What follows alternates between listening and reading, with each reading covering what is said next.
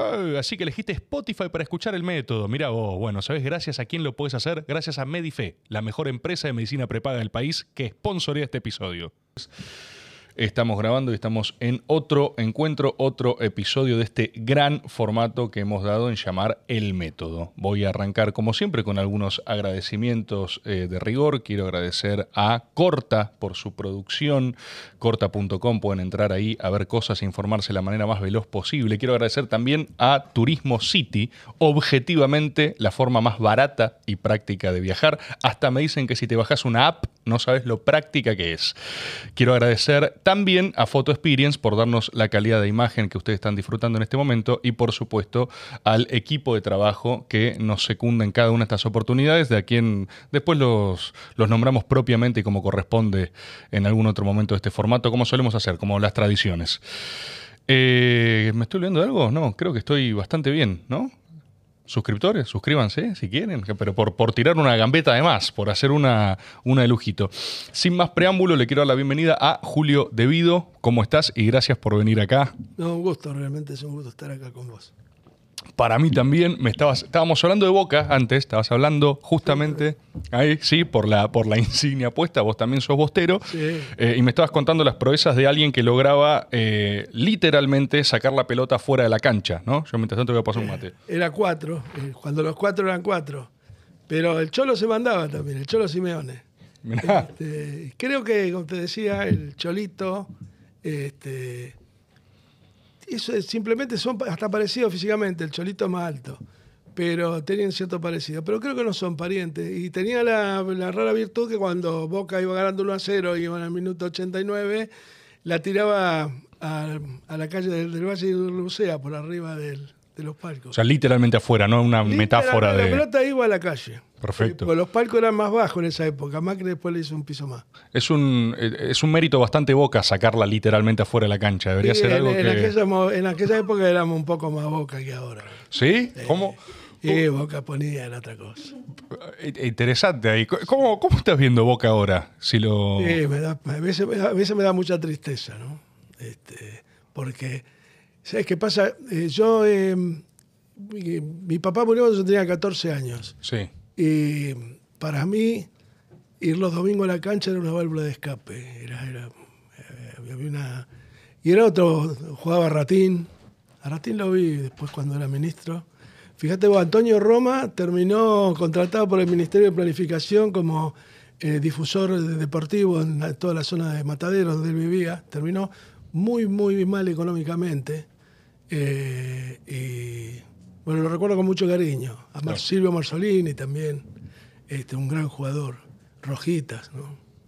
Quebraba la cintura claro. cuando entraba al área. Ese, ese sí que era, ni media punta, ni bien, era, fue un gran, un gran ídolo de Boca. Yo, ahora, lo que pasa es que el fútbol es un poco ingrato en esos aspectos que son como fotos, ¿no? Los liderazgos, porque la vida del futbolista es muy corta. Este, 10, 12 años no es nada en la historia del fútbol y una persona que tiene 70 años menos. Este, pero para mí me hizo como una contención emocional en aquellos tiempos. Y bueno, el Cholo era el, más duro, pero defendía. Claro, no pasaban. No, no pasaba. Pasaba. Eh, el, eh, la, pelota podía pasar, pero el jugador, la pelota se quedaba en el camino. Bueno, eh, es un poco eso igual el deporte, el fútbol, ¿no? Ese espacio donde hay más o menos una zona segura, donde durante dos horas uno va a estar haciendo algo, siendo parte de un algo más grande también. Sí, pero en aquel momento eh, no, existía la barra brava, era otra, era, mucho más, más universal, no había lugares en el estadio. Yo ahora veo la cancha, son todas plateas. En aquel momento era un sector mínimo, la platea, había una tribuna de mujeres exclusivamente. ¿Mirá? Eh, sobre, eh, digamos, la, tribuna larga, digamos, la que queda enfrente a los palcos. Sí. A media altura, lo que sería el nivel de la segunda bandeja. Era, era, solo para mujeres. Mirá, y era tradición familiar tuya. y abajo de las mujeres estaban los, los vitalicios. No, mi viejo no, no era hincha de fútbol. No, no. Creo que era de Racing, pero no, nunca. No, Tenía un tío, sí, que era de Racing y me quería, me regaló el equipo, todo cuando nací. Claro, trató ahí de. pero quedó fondeado. ¿Y cómo, eh, cómo te hiciste hincha de boca entonces? ¿Cómo me hice hincha de boca? En el barrio. Este, Y mirá que en mi época, yo me comí de chiquito entre los cinco años, digamos. En el 57 River sale para campeón por última vez hasta el 70 y pico. Eh, y yo me comí los, el qui- el- los cinco campeonatos seguidos. Ah, mirá. River cuando era chico, así que fue todo. No fue un gesto de, de prosternación, precisamente. Claro, vos, vos también sufriste una hegemonía gallina en un momento. Muy dura en aquel momento, sí, sí. Después tuvieron una noche larga de 18 años, ¿no? Sí, sí, larga. Además se fueron a la vez. También, por supuesto, sí, sí.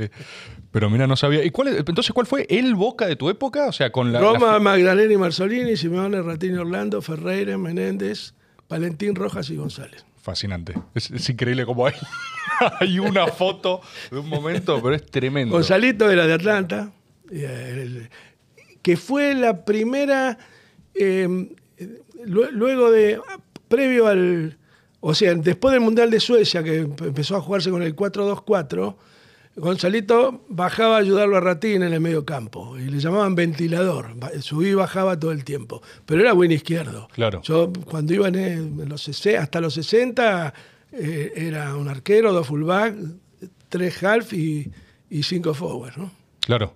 Y ahora eh, te pregunto, ya que estamos, pero eh, con Almirón ahora agarrando el equipo, ¿ves algo distinto? Me parece que hay un poco más de línea futbolística, que hay algún grado de... mm, eh, se forman parejas de juego, lo, lo- lo vi mejor a Benedetto el último partido. Claro. Muy mal, no me gustó el partido con River para nada, más allá que nos robaron el partido. ¿no? ¿Ves? Una persona coherente. Al fin viene alguien al método con el que se puede conversar con criterios No fue penal, objetivos. no fue. no fue penal, por supuesto. No, no sé ni por qué hay que estar aclarándolo. Es más, creo que fue foul de Solari contra Sandy. Esa, a ver, esa teoría me Se lo llevó por delante. Vos- El tipo avanzó, fue vivo, se lo llevó por delante y rebotó, hizo un poco de, de biógrafo. ¿eh? me gusta, me gusta profundizar no solo en que no fue penal, sino que fue falta. Fue. Fue falta en ataque. no tenga duda. Ay, Bueno, es muy kirchnerista el planteo. pero ¿Qué? Claro, hicieron una de más, mirá, eso. Era propio de NSK, era fanático de Racing. Y sí. ¿Eso compartieron también? Bueno, no, porque era de Racing, No, no de pero Boca. Eh, el deporte, No, él, a ver, el- Néstor era 24 horas de política y un, un día a la semana, 90 minutos cuando miraba Racing. Después era el 90, te podía llamar a 3, 4 de la mañana, no tenía ningún problema. Claro. Un día recuerdo me llamó a casa eh, 2 de la mañana, yo era ministro de gobierno. No sé que había habido un incidente en, una, en un boliche, y no sé si la policía, no sé qué había pasado con algunos chicos ahí. Y me llama a las 2 de la mañana y dice, ¿vos estás despierto? Digo, no, no, no, este, estaba esperando que vos me llamaras. Digo, los demás son tan desconsiderados que se fueron a dormir. estaba mirando una película, había quedado mirando la película y ya me había enterado yo porque el jefe de policía me había llamado. Digo, ya sé por lo que me llamás. Dice, no, mirá lo que pasó, porque vos no te dedicás. Y digo, no venga a la 1 de la mañana a los boliches a ver qué pasa.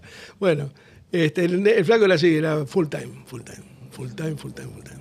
Y era fanático de Racing, Sí, sí, sí, eso. sufría con Racing. Es un club que estaba casi que diseñado, ¿no? odiaba, Para el- odiaba a los bosteros, como todos en general. Eh, Sí, es así. Esas posturas son comunes, salvo los de Boca, salvo la mitad más uno.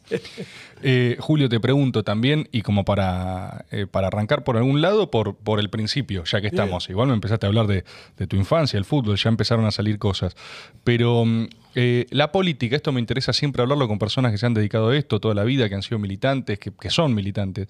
Eh, ¿Cómo arrancó para vos la política? ¿Fue algo familiar? ¿Fue eh, algún momento que recordás específico? No, no, no, familiar no. Eh, sí, este, en el colegio te, comentaba que te- de un compañero desaparecido, Gastón González, justo estábamos hablando del tema de la contraofensiva, que lo, lo mató este, Patti particularmente. La, madre, la mujer era maestra, fue un- una situación muy, nos, nos golpeó duro a los, todos los compañeros del, del colegio. Eh, bueno, yo fui a Guadalupe. Y había un nivel de politización importante. Mi mamá era, digamos, eh, lo más parecido a un alfonsinista, digamos, ¿no? Claro. Era, digamos, eh, radical, de familia también. Mi viejo eh, no, no, era, no era peronista, te diría casi que era gorila. Más para el otro lado. Para el otro lado. Y no, en el colegio, eh, viste, cuando yo, de los, en los 60, eh, cuando se conforma Tacuara, el Movimiento Nacionalista Revolucionario, Juan Giraltó, hubo colegio de curas, de curas alemanes, había una cierta visión eh, de un nacionalismo más proclive a las ideas del padre Membiele, obviamente, que al nacionalismo revolucionario de Perón. Pero en el marco del fracaso de todas las dictaduras que sucedieron a la caída del general Perón y demás, los pibes que habíamos mamado ese, esa ideología, digamos, nacionalista de muchos de nuestros profesores, nuestros y los propios curas, eh, fuimos virando hacia el peronismo. Claro. No hacia la izquierda en este caso. Eh, después vienen los 70, que es otra cuestión, ¿no? Eh, y ahí hubo el primer, digamos, la semilla del nacionalismo, del, revisionismo histórico, por ese lado nos entró. Algunos este, continuamos en, la militancia política, tengo un compañero Chávez que tiene una básica por acá en la zona, este, y otros, eh, por las propias eh, condiciones de la vida, pasamos de la escuela de cura a la universidad pública, yo ingresé a la facultad en el 68, el año del mayo francés, previo al cordobazo ya la, universidad era un, hervidero importante. Paralelamente, yo ingresé a, la Empresa Nacional de Telecomunicaciones a los 22 años eh, y bueno, inmediatamente me afilié al sindicato, a FOETRA, al sindicato de Buenos Aires de FOETRA, que era el más combativo, digamos, de la federación. FOETRA era una federación, pero el sindicato de Buenos Aires era, eh, ahí estaba Julio Villán. Julio no era el, secretario general de la Confederación, de la Federación, sino del Sindicato Buenos Aires. Y bueno, eh, con Julio se nos abrió los ojos a la, política eh, y fundamentalmente al, peronismo de eh, columna, cuya columna vertebral en el movimiento obrero organizado. Julio tuvo algún contacto más con el peronismo de base. nosotros, con algunos otros compañeros, trabajamos en lo que era JTP en, Entel, muy colateralmente. Yo era delegado de sección, pero no, era un cuadro de la JTP. Pero apoyábamos eh, a los candidatos de esa lista y Julio nos pagaba la, los afiches, porque a él le convenía la lista marrón, claro. acercando al peronismo de base. Y a él le convenía que nosotros sumáramos votos, porque era una manera de contrarrestar a las agrupaciones de izquierda que era muy importante. La lista violeta, eh, que era del PC, eh, yo recuerdo a la compañera que me afilió a mí, Susana Rasti, era del, del, PC. Ernesto Grilli, un gran militante también. Y bueno, después yo con el PC tuve algunos desencuentros y peleas en la etapa más, más plena de los 70. Claro. Eh, pero tuve una gran reconciliación personal y política con ellos cuando estuve detenido porque me venían a visitar siempre, ¿no? Vía de la Liga de los Derechos del Hombre. Yo eh, tengo una anécdota lateral. Yo una vez fui a visitarte, pero sin éxito. No llegué a verte.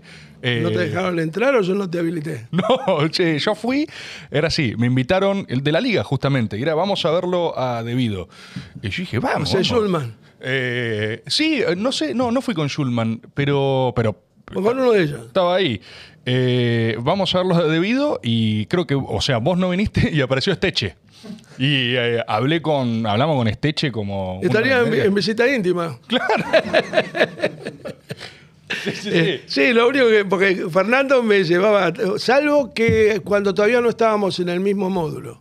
Pues estábamos en el mismo pabellón, pero él estaba en un módulo y yo estaba en otro. Después pidió pasar al módulo mío así, cuando nos cruzábamos los pasillos, che, quiero estar, sí, ven, vení, vení, bárbaro. Bueno, justo, él, yo en realidad empecé a tratar con anestesia, me acuerdo, era el 2 de mayo del 18. Claro. Estuvo, como, estuvimos como nueve meses juntos. Y él lo venía a ver muchísima gente que a mí no me venía a ver, pero finalmente este, yo participaba porque él me hacía participar. Iban en combo.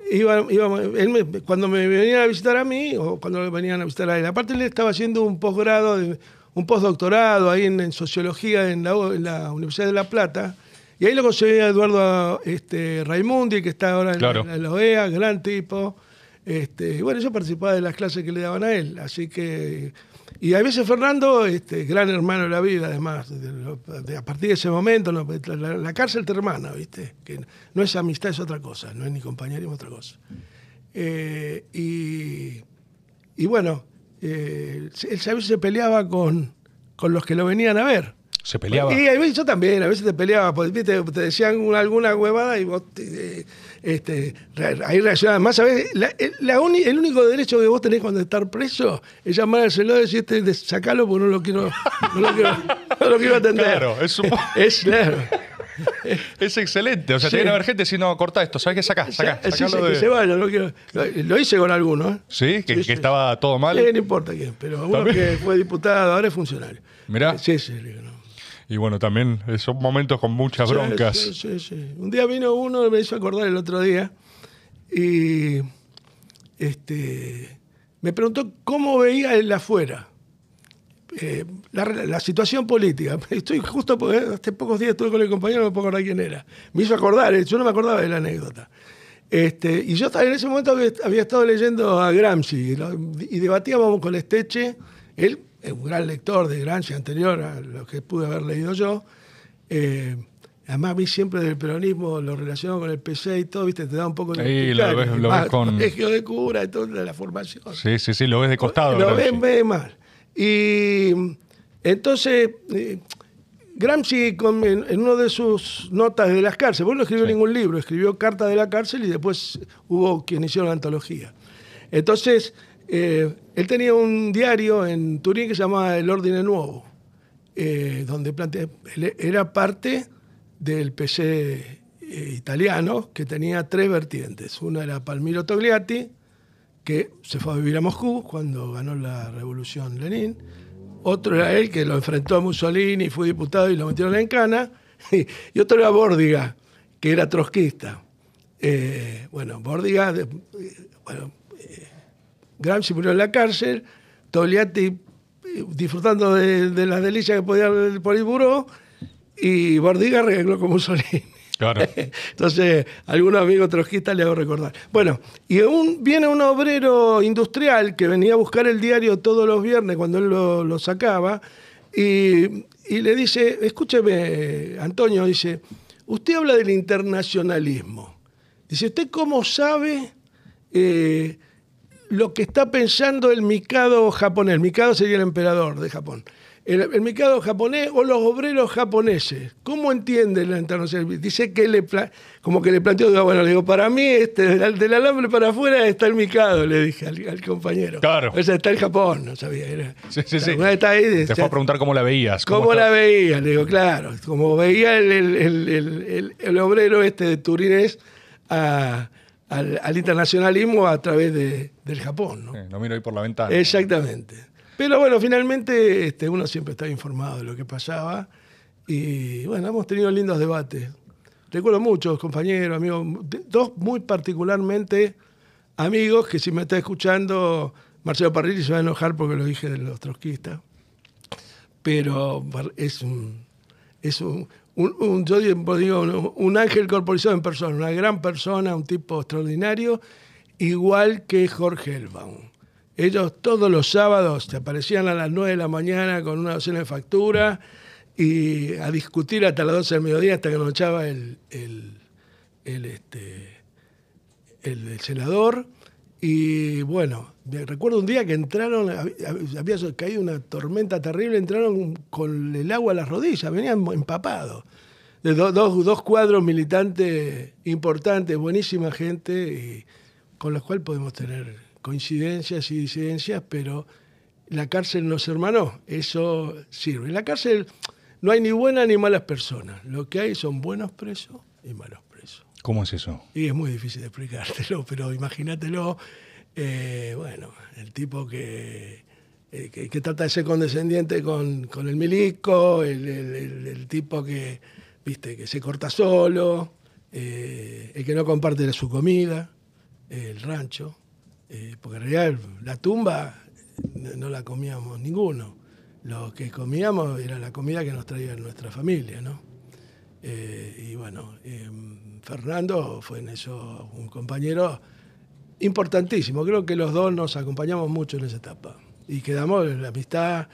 Bueno, él tiene una agrupación importante, ahora el Encuentro Patriótico, y bueno, cuando puedo, yo no estoy activo en términos políticos, porque bueno, ya la edad te pone un límite, pero cuando puedo aporto y trato de, de trabajar con él. Me enseñó que hay, una, hay otra, fuera de, de la estructura liberal de la partidocrática, hay otra, otra realidad que no pasa exactamente por los movimientos sociales que nosotros conocemos, ¿no? sino hay otra realidad en los barrios. Este, bueno, me hizo ver cosas que yo no veía y yo le expliqué algunas cosas sobre el peronismo y él dice que hizo peronista por mí, pero creo que él ya era peronista. Como decía Perón en aquel reportaje que el periodista le preguntaba, bueno, sobre un partido, eh, sobre qué estaba haciendo el peronismo y usted, usted qué piensa que están haciendo los demás partidos. Ah, ese son todos son peronistas en definitiva. Estaba por los frondicistas, por lo del PC, ellos somos todos peronistas. De hecho, él lo materializó en el Frente Cívico de Liberación Nacional, que es algo que está faltando hoy en la Argentina y que sería muy importante que se, que se convocara, que se conjugara, más allá de las vanidades eh, que resultan huecas en función del escenario dramático que está viviendo el país. Cuando vos decís, eh, me da mucha eh, lógicamente, curiosidad es la palabra, ¿no? El episodio, el episodio carcelario, cuando decís la cárcel te hermana. Uno se tejen, por supuesto, desde conjeturas a fantasías de afuera, uno imagina qué pasa. Eh, ¿cómo, es ese día a día? ¿Cómo es el día a día preso, eh, desde tu experiencia preso, por supuesto, ¿no? O sea, en las condiciones en las que fuiste vos, a tu edad, eh, con tu recorrido, con todo. Y mirá, nosotros estábamos en un pabellón que éramos 20, 22 cuando estaba completo y teníamos amigos de la provincia de Corrientes que estaban presos con nosotros. Este, tuvimos, bueno, estuvo Fernando y algunos empresarios que habían de, la causa del Pata Medina, eh, algunos de los este, eh, trabajadores de la UOCRA que estaban presos también por esa misma, la causa de la Gestapro. Este, y discutíamos de política, hablábamos de política, también hablábamos de fútbol, este, y en general vos sabés que no, salvo algún par de, roces mínimos, eh, había una gran, un gran nivel de convivencia. Yo estuve detenido los últimos, el últimos dos meses con Marco de Estrada, el, este, el peruano este que extraditaron hace poco, que era el líder ahí de la 1114. Este, y también cada uno. el, tema de la cárcel es que eh, no se habla de, las causas ni de las carátulas de los expedientes. ahí está el ser humano en toda su plenitud, porque eh, todos parten de la base que son inocentes. Y entonces, eh, el mal preso es el que se mete en el expediente del otro, o el que lo cuestiona por la causa que está o que dejó de estar. Y bueno, y el que, viste, ahí, ahí sí que hay grieta. De un lado los milicos, del otro lado está vos. Claro. ¿Eh? Y recuerdo este, en una oportunidad, eh, para fin de, para fin de, año, para, para la Navidad, eh, estábamos jugando al ping-pong. Entonces aparece el jefe del, módulo y con el, cura ahí del, del, este, del penal. Y me querían dar una bendición de Navidad. Yo me negué, yo me fui. eso no es una bendición, es una caguetería. Si querés venir a darle una bendición a los presos y está todo bien, pero ¿qué tiene que hacer el, milico? Este, y bueno, eh, al poco tiempo se enteró un, este, un, mirá, un peruano también que era mm, pastor de protestante. Mira. No, sé, una de estas, de, los pentecostales. Sí. El tipo eh, pasaba, mirá, cuando venían las mujeres o las visitas de familia, el tipo venía en el colectivo predicando y le regalaba evangelio a todas las mujeres.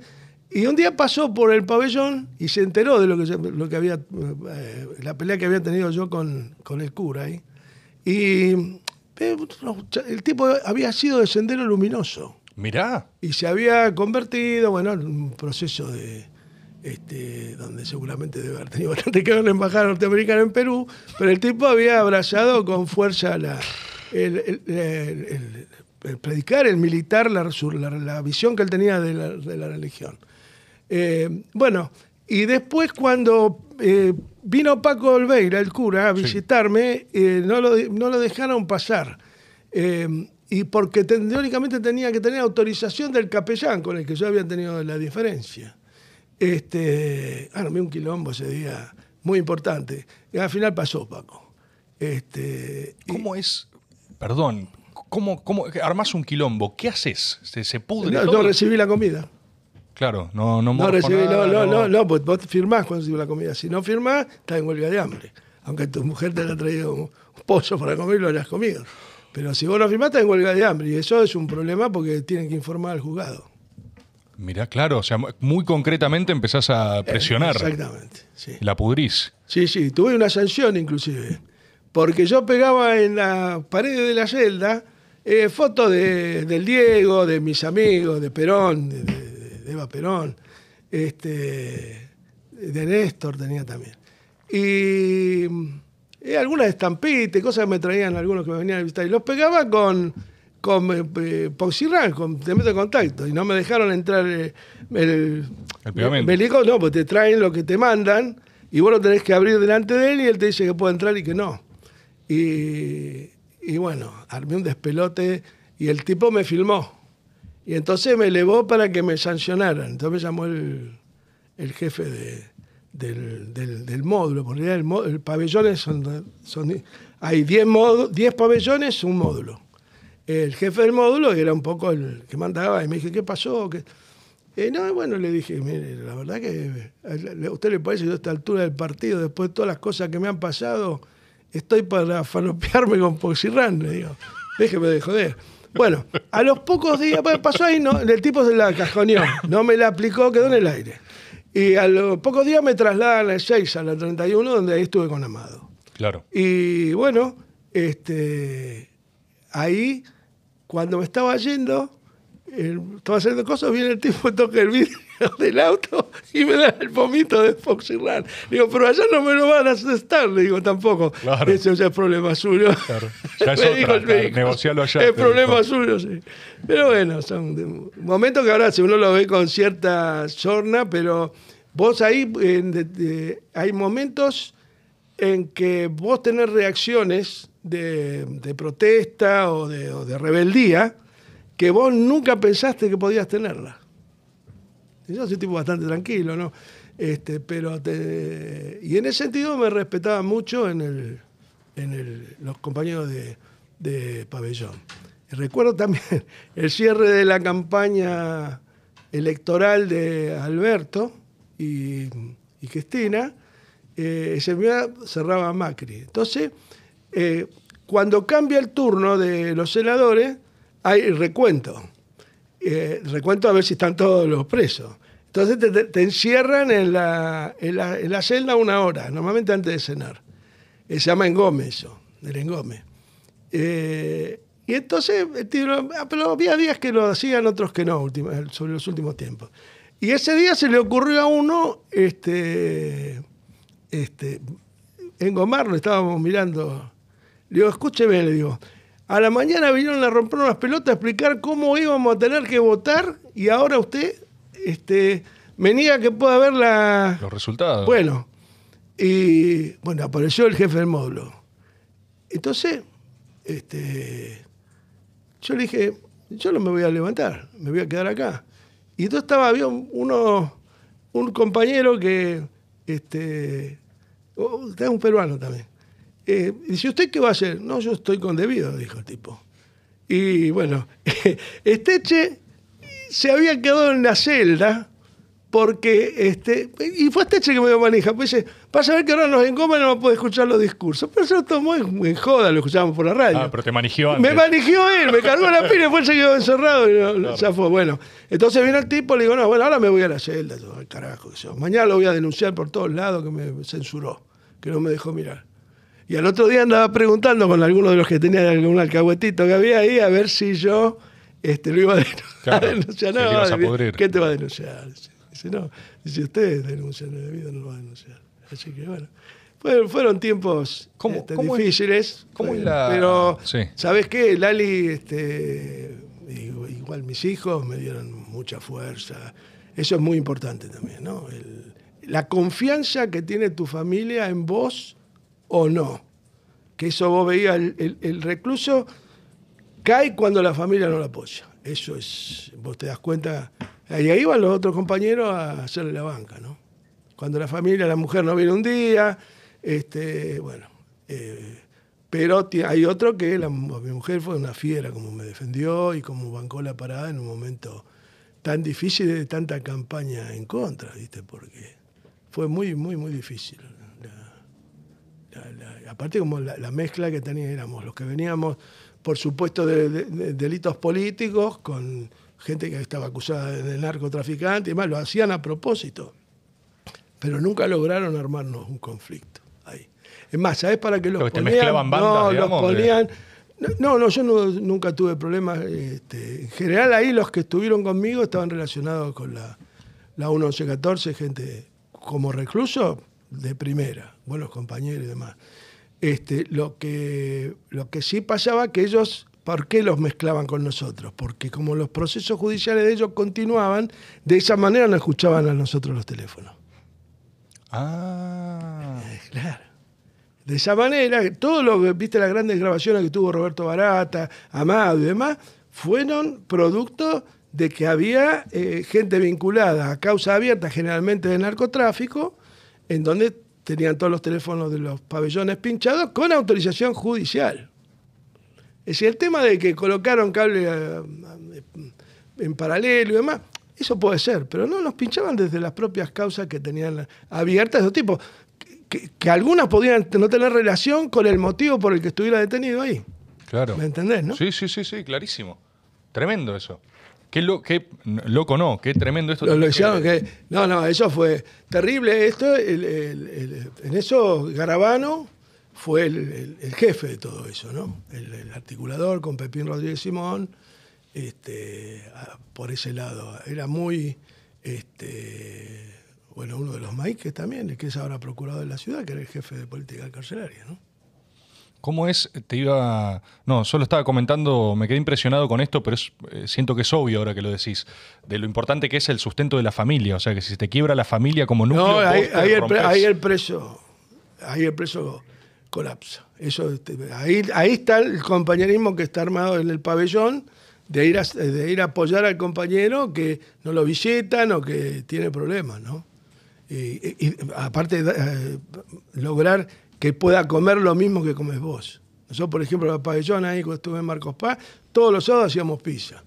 Este, hacíamos, ah, yo la comía. Había un compañero, Pablo Neves, gran amigo, gran compañero, que era, hacía unas pizzas bárbaras. Las extraño. Algunos sábados las extraño, mi mujer se enoja.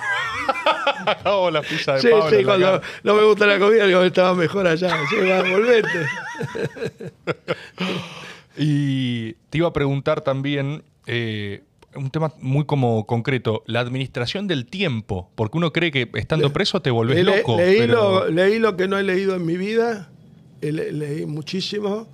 Eh, bueno, Gramsci, eh, después hay un francés, eh, Hughes Portelli, que escribió sobre los bloques, la teoría de los bloques históricos, o sea, recrea el planteo de Gramsci sobre las... El, el tema de Gramsci, esencialmente, para hacerlo concreto, el tipo te plantea las hegemonías como, como factor dominante ideológico, económico y social en el mundo. Entonces el tipo te planteaba que en Italia eh, los industriales del norte se aliaban con los grandes terratenientes del sur eh, para sojuzgar a la gente, pero que no había una contrapartida eh, de unidad igual entre los trabajadores industriales del norte y los agricultores del sur. Y él pujaba para que eso sucediera, para poder pelear a la hegemonía que te imponían las fuerzas económicas eh, que te planteé. Eh, bueno, la gran pelea era por la hegemonía. Bueno, Hughes Portelli es un trabajo fantástico sobre eso, y el tipo te habla de las superestructuras como eh, factor, como, como, herramienta de dominación hegemónica de las clases dominantes. ¿Me entendés? Sí, sí. Este, esto es, es- es- es muy... ¿Qué es la superestructura? Milei, Caballo, eso es superestructura. ¿Está? Es decir, no, no son los dueños. ¿eh? Eh, eh, Arrendo en Clarín. Es decir, eh, eh, eh, ese- todo ese... nosotros tuvimos uno en IPF, este, Galucho. Galucho es superestructura. Galucho es superestructura. Eso claramente, sí señor. ¿Por qué? Porque pertenece al sector petrolero, a, las- a lo, a lo que llaman SEO, ¿viste? Que le dicen, SEO, eh, sí. siempre decían el empresario, Galucho, Galucho no era el empresario, era el empleado de, de Slumberger. Pero ah, te ponen el título de SEO, que es una abreviatura de un término inglés que no recuerdo ahora, share, no sé cuánto, eh, pero porque los elevan de condición, no son trabajadores que pueden generar una protesta sindical, no, no, son nuestros y son los que instrumentan las políticas que nosotros ordenamos. El círculo rojo es la EA, pero abajo de eso están todos los, este, los, los CEOs. Bueno, eh, nosotros, el gran error que tuvimos, en a mi criterio, y tengo una absoluta, una profunda diferencia con esa designación, fue Galucho. Nosotros eh, tomamos IPF para que IPF tuviera el rol que debiera tener como regulador de los precios de la energía dentro de la Argentina y no estar dependiendo de, de un poder que definía esas situaciones en Madrid. Bueno, vino uno de Londres, bueno, vi- vino como empleado del Bloomberg y ahora tiene una empresa. Salió como petrolero. Eh, mientras nosotros lo metía preso, le pagaron 200 millones de pesos en aquel momento de indemnización cuando se fue IPF. Y luego compitió contra IPF en la compra de unas, de unas este, áreas en Caleta Olivia. ¿Escribiste, Superestructura. algo- eh, ¿Escribiste en la cárcel también? Perdón que vuelva. o sea, Eh, porque Hice algunas eh, notas eh, sintéticas eh, más relacionadas, una con- contra el partido, cuestionando a Gioja como presidente del partido. Bueno, ahora en, eh, en San Juan. En San Juan el domingo, ahora te termino te redondeo la pregunta, pero no me quiero olvidar de esto. En San Juan el domingo se verificó el- el, la, la cuestión del dedo, o sea, de lo, negativo que es el dedo en política para designar a gente que va a, administrar, en el caso de Alberto, o el caso de Uñac en San Juan. Eh, en San Juan, el domingo, en las elecciones de legisladores y concejales y, e intendentes, eh, Gioja perdió en 18 de los 19 distritos, inclusive en su distrito que es Rawson. Culpa de un dedo mal puesto. Hay que dejar que la gente elija. El peronismo tiene que resucitar de las cenizas sobre la base de que los dirigentes del peronismo sean elegidos democráticamente por los afiliados. Ese va a ser el primer punto de partida para, el renacimiento de una fuerza política que no va a morir, que no se va a terminar, se va a repotenciar, sin ninguna duda, y más en este escenario por venir.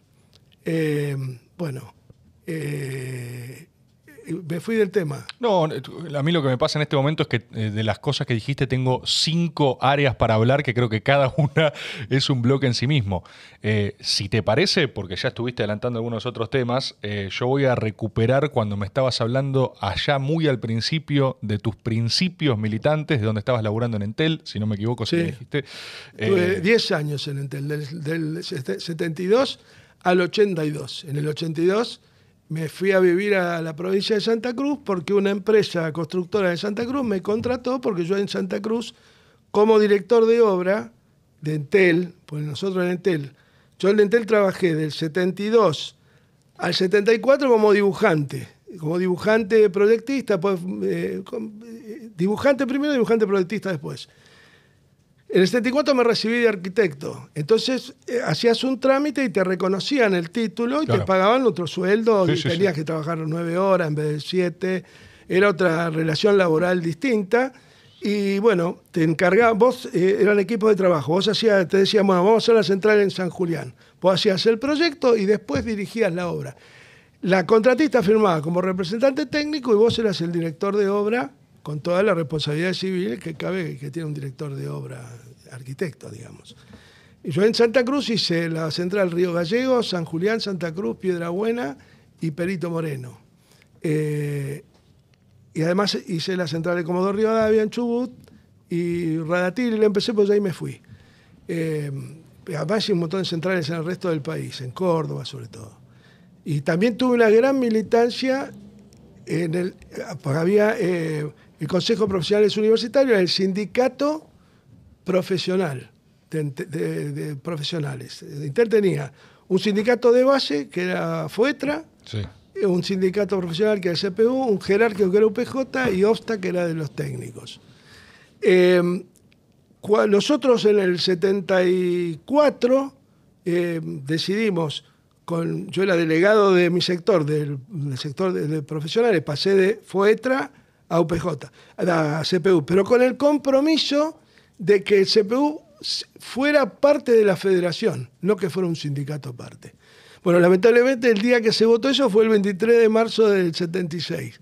Pasamos en una discusión enorme que tuvimos en la Sociedad Científica Argentina, en la calle Avenida Santa Fe y Cerrito, prácticamente por ahí de Cerrito hacia, hacia Palermo, digamos, sobre Santa Fe. Y cuando salimos nos encontramos con Sí. el golpe, pero era tan la irresponsabilidad que era, tan, fue tan grande el debate, porque el radicalismo, yo partic- participaba en, la agrupación peronista de profesionales, pero había una después como es lógico en toda organización de sectores medios, eh, burgueses, había un sector muy importante que eran de izquierda y radicales fundamentalmente. Y bueno, fue una discusión enorme y la ganamos por uno o dos votos y así pasaron a Fuetra. Bueno, yo eh, en el 82, una de las empresas que había construido una de las obras en, en Santa Cruz me contrata para ir a vivir a Santa Cruz. Yo estaba viviendo acá en un departamento muy chico, ya tenía cuatro hijos. ¿Cuatro hijos ya tenías? Ya tenía Ah, cuatro. Este Ju- Julito es el quinto. Él es de otro matrimonio. Este, de mi matrimonio actual. ¿Qué edad tenías? Eh, Yo, mi primer hijo lo tuve a los 24. Claro. y, eh, 80 Facundo nació, el que estábamos nombrando recién Sí. antes de empezar, nació el 9 de julio del 74, ocho días después de la muerte del general. Mirá. Este, Entonces te vas ahí para Santa Cruz con cuatro hijos. con eh, cuatro hijos, y bueno, mi- la que era mi mujer en ese momento, y la, bueno, la, la- la empresa me daba casa, que es una casa Claro. más cómoda, y este, bueno, vehículo para, para- por, por mi propia tarea, y bueno, a construir, y ahí hice un montón de gimnasios, escuelas, eh, usinas eléctricas, eh, como, como jefe de obra ya. ¿Y cuándo o cómo conoces a Néstor? Bueno, eh, yo fui en el- a vivir allá en el año 83, en enero del 83. El 5 de enero del 83 me radiqué en Río Gallegos. Y bueno, al poquito tiempo se abrió la etapa política, eran las elecciones de ese año, y Néstor abre una unidad básica a media cuadra de mi casa.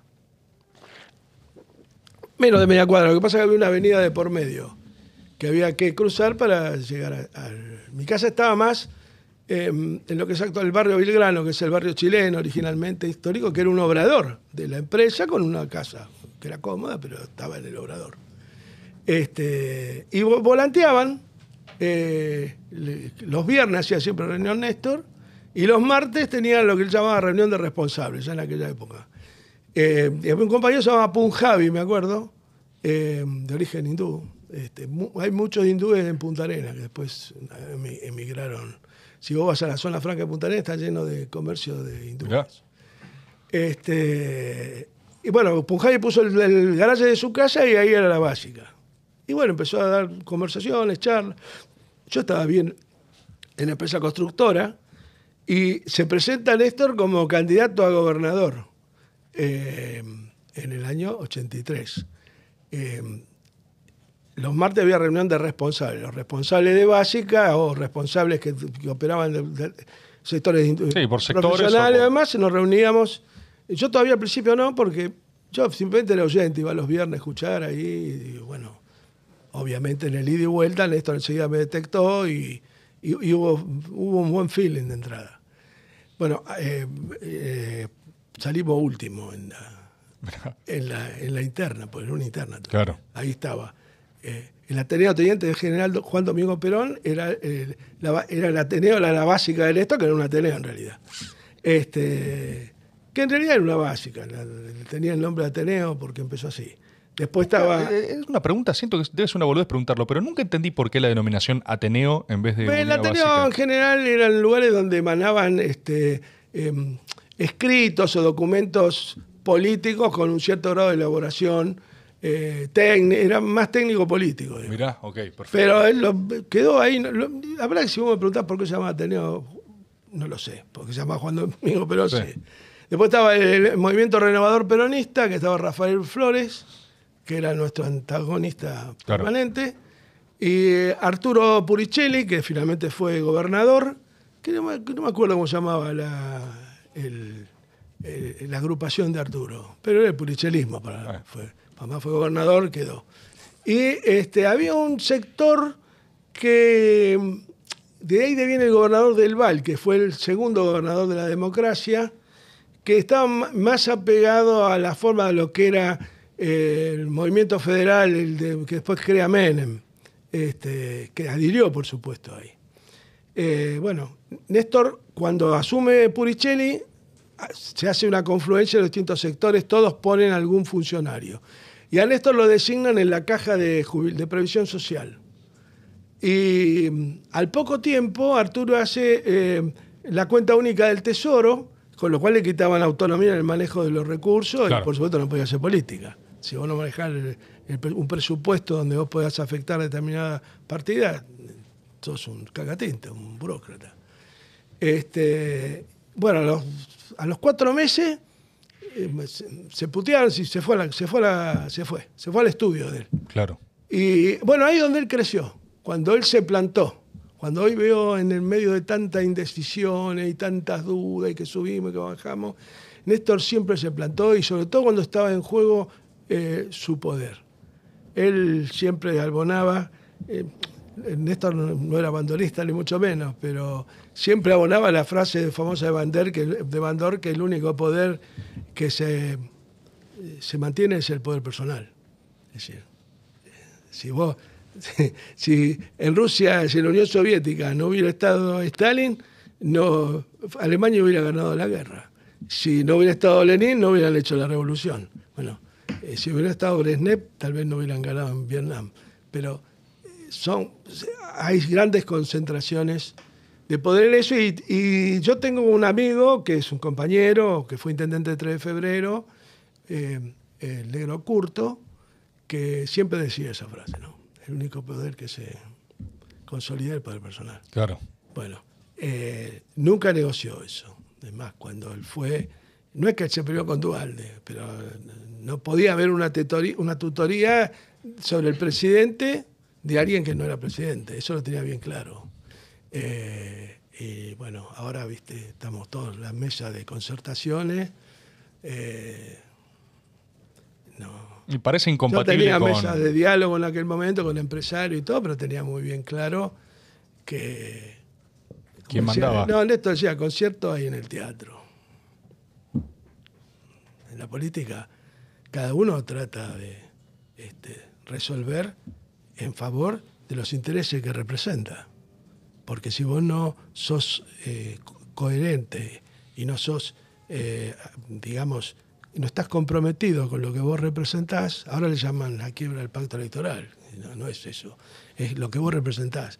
Si el que vos representás ve que vos estás cediendo y en, en favor de otro, este, evidentemente eh, esa, esa, esa base de poder se te diluye y estás, te, te encontrás con un edificio de hormigón asentado sobre el agua y se va hundiendo. Eh, eh, bueno, eso es, es, muy, es muy por importante y Néstor lo tenía siempre muy claro. Y eso se vio, digamos, eh, eso hizo. Hay dos hechos. Eh, uno la, la designación de Scioli como vicepresidente y otro es la designación de Cristina como candidata a senadora por la provincia de Buenos Aires en el 2005 en la puja con eh, Chiche Dualde.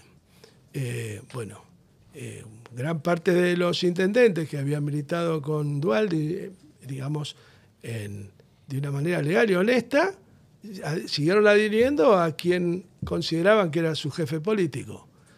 Pero al día siguiente que ganó Cristina, Néstor, en vez de bravuconearlos, los convocó a todos en la casa de gobierno, no a todos juntos, porque Néstor no, no- no era amante de las reuniones colectivas. Él, cuando iba a tomar una decisión, te llamaba a vos, me llamaba a mí, lo llamaba a él, lo llamaba a él.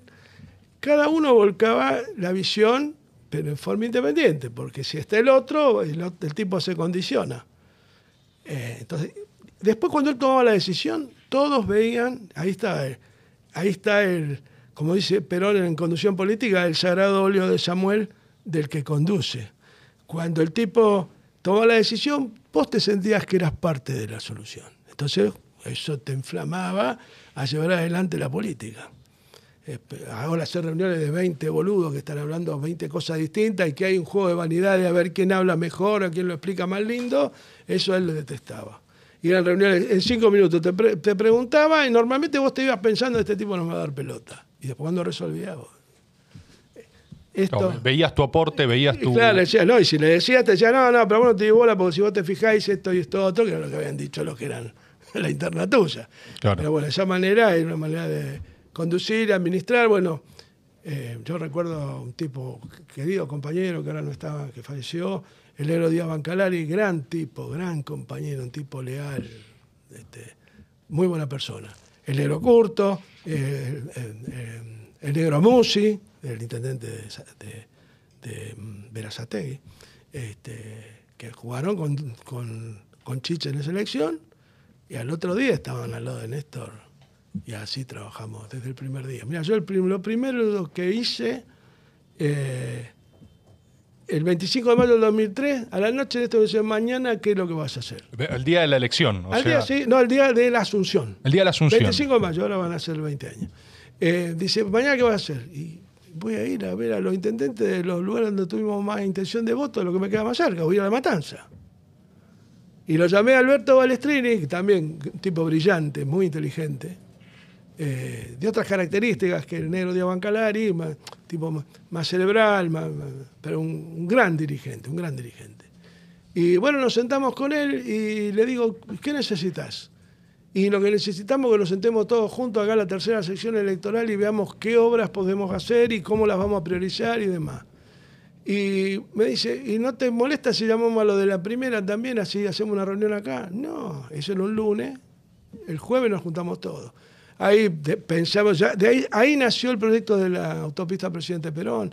Y ahí nace la base de nuestro esquema de planificación, que tiene, ahora veo que todos hablan de hacerlo en programa, nosotros dejamos hecho el plan de desarrollo estratégico en cinco áreas, comunicaciones, transporte, energía, eh, obras públicas y me falta una, siempre, y minería.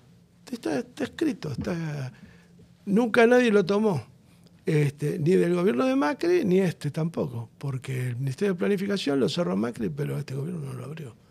Y es más, el presidente cuando le preguntaron dijo, no, yo no creo en los programas. Y todos estos éxitos que están teniendo los gobernadores es porque nunca tuvieron tantos recursos como en esta etapa, eh, los gobernadores. Pero lógicamente, al, gobierno nacional no tener, primero, un proceso de concentración política personal en quien conduce, que eso es fundamental. Y segundo, no tener un plan en donde reivindicar lo que vos estás haciendo, nadie te va a regalar nada. obviamente. Por eso ¿Por eso lees consolidación de los gobiernos provinciales? pero claramente, porque hay mira, yo ahí tengo un, lema, y Néstor también lo sostenía, se lo escuché a él, y yo estoy convencido de eso, eh, lo único que legitima la política es la acción territorial. Si no estamos acá como en Capital, es una rosca que se pelea en el Consejo Deliberante en la legislatura, peleándose todo el día que allá, pero no hay acción territorial. Por eso, ¿quién gana? El que hace el Metrobús, la bicicenda y todo lo demás. Por eso, esta es la. Porque en realidad el ciclo de Ibarra se terminó por, por Cromañón, y justamente eh, porque fue una situación que no daba para que fuera destituido por juicio político el, jefe de la ciudad, más, que fue una situación gravísima, pero hubo funcionarios responsables, incluso creo que algunos hasta estuvieron presos, este, em, empresarios que se fundieron y demás, hubo un castigo. Ahora, em, cuando Ibarra se le hace juicio político, incluso con apoyo de, algunos legisladores que él había ayudado a a poner, el caso de Elio Rebot y demás, este, a él se le abrió el, el rumbo y el sendero al macrismo para estar estos 16 años. Claro. Entonces, eh, la política, yo estuve hace poco en Corrientes, eh, perdón, en Córdoba, en La Rioja y en este en Catamarca. Poco, hasta 20 días, en menos de un mes. Y vos, pleno, estuve en, Londres, un pequeño pueblo que el intendente quedó medio amigo de nosotros, yo tenía un plan que se llamaba Más Cerca, en donde hacía venir los intendentes al Ministerio de Economía y ahí diagramábamos todos los planes de obra y demás. Este, y bueno, yo llegué a ver en el Salón Belgrano, donde discutían en su momento Anup Singh con, con Labaña y demás, llevé a las secretarias de Obras Públicas que venían de, las, de localidades pequeñísimas del interior, darle la teta a los chicos ahí. El Sadón Padilla se llamaba antes. Este, ahora le, cambiaron el nombre, eh, en buena hora. Eh, bueno, eh, y ahí se diseñaba un plan de obra. Nosotros llegamos a pasar por mi despacho cerca de 2.000 intendentes, de 2.400 que tiene el país. Bueno, pero había estaba el plan de, fibra óptica, teníamos, la, la bajada de la TDA, de entregar los decodificadores. Eh, veníamos por el lado avanzando con el, el sector minero, pero en una política con, eh, de expansión y desarrollo de las localidades donde, anexas a la minería, con eh, la creación de ARSAT, con el lanzamiento de los satélites. Bueno, eh, todo conjugado en un plan que está escrito, que es el Plan de Desarrollo Estratégico, y ahí capitalizábamos nosotros el gobierno. Además, La Plata no era un, eh, un, un- un arroyo que pasaba el agua todo. No, no, había relaciones políticas, eh, digamos, enfrentamientos políticos eh, que, muchas veces no, nos- no, éramos no era bien visto por nosotros porque era injustificado, o nosotros lo veíamos así. Este, y evidentemente había un ida y vuelta, había un proceso dialéctico entre el que invertía y, y el que ejecutaba. Nosotros hemos ejecutado 107 mil millones de dólares en obra en, en 12 años. El 43% de la obra pública se hizo, el 46% se hizo en forma descentralizada, hicieron los municipios. Bueno, se enteró el, intendente de Londres. Londres es una localidad que queda en, un valle irrigado hermosísimo en, eh, en Catamarca. Yo pensé que era una localidad eh, que quedaba en la puna. Este, es un lugar hermoso. El intendente es un médico, Santillán, un hombre extraordinario. Este, y ha hecho una, una cantidad, de- me los mostró, estuvimos recorriendo estos días. Bueno, esos tipos ganan caminando. Este, ¿Por qué? Porque eh, les dan la plata y además ellos se ejecutan en su propio nombre, porque no hay nadie atrás que se muestre como que, que- que el que coordina, como el que este, planifica. Sí, capitalizando eso, digamos. ¿no? Por eso, este gobierno está vaciado de planes, no hay planes, no hay nada que pueda ser, en términos políticos, de rosca facturado por el Poder Ejecutivo. Por eso, fíjate, algunos decían, no, este es un éxito del gobierno nacional, el tema de los resultados electorales en las provincias. en realidad sí, recursos le ha mandado, eso es cierto. Y algunos le tenía que preguntar, Silvestre le preguntaba, no sé quién era, eh, a Sáenz. Bueno, pero usted lo ayudó mucho el gobierno nacional, ¿no? Y sí, se me dio, me, dio los aportes. que Pero Sí, sí, a nadie lo organizó no, en un no hay la- conjuntés, no hay conjuntés. Sí, se entiende. Entonces, si no hay conjuntés, vos no, no, no acumulás. Entonces, el gobierno, además de ser un cúmulo de indecisiones, el gobierno nacional, eh, lo que invirtió es como que lo despilfarró. Porque nadie acumuló a ni- al nivel del Ejecutivo Nacional, nada más ni nada menos. Y esto pone en riesgo la gobernabilidad del movimiento nacional y popular. No digo frente de todo, pues yo no adhiero al frente de todo, yo soy peronista y creo en la necesidad de la creación de un frente de liberación nacional encabezado por el peronismo, donde participe también el PC, donde participen los desarrollistas, pero con la conducción del peronismo como movimiento histórico mayoritario, de las grandes mayorías. Julio, cuando contabas esto de, de ir a verlo a Balestrini, eh, ahí inicia un proceso de construcción territorial de poder de Néstor, porque tenían, encima a Dualde soplándole la nuca. Totalmente, porque a la semana siguiente empezamos a invertir en obras que planificábamos en conjunto. A ver, si Balestrini hacía redes de cloaca o de agua con su gente, la hacía a través del plan federal eh, de, de agua y cloaca. Había un plan federal. Se hacían viviendas en el marco de un plan federal. que se iba, se explicaba, nosotros nos juntábamos con los intendentes, con los gobernadores, en conjunto, pues nunca puenteamos a los gobernadores, todo lo contrario, siempre trabajamos en conjunto, el gobernador y los intendentes. Este, y si el gobernador no podía venir, mandaba a su ministro, pero siempre estaba presente y había un sentido de la conjuntez. Si yo te cumplía, vos me cumplías, y, era un proceso de ida y vuelta, y ahí participaban las organizaciones libres del pueblo también. Este, bueno, eso es fundamental. Este, que eso se perdió, se perdió la planificación.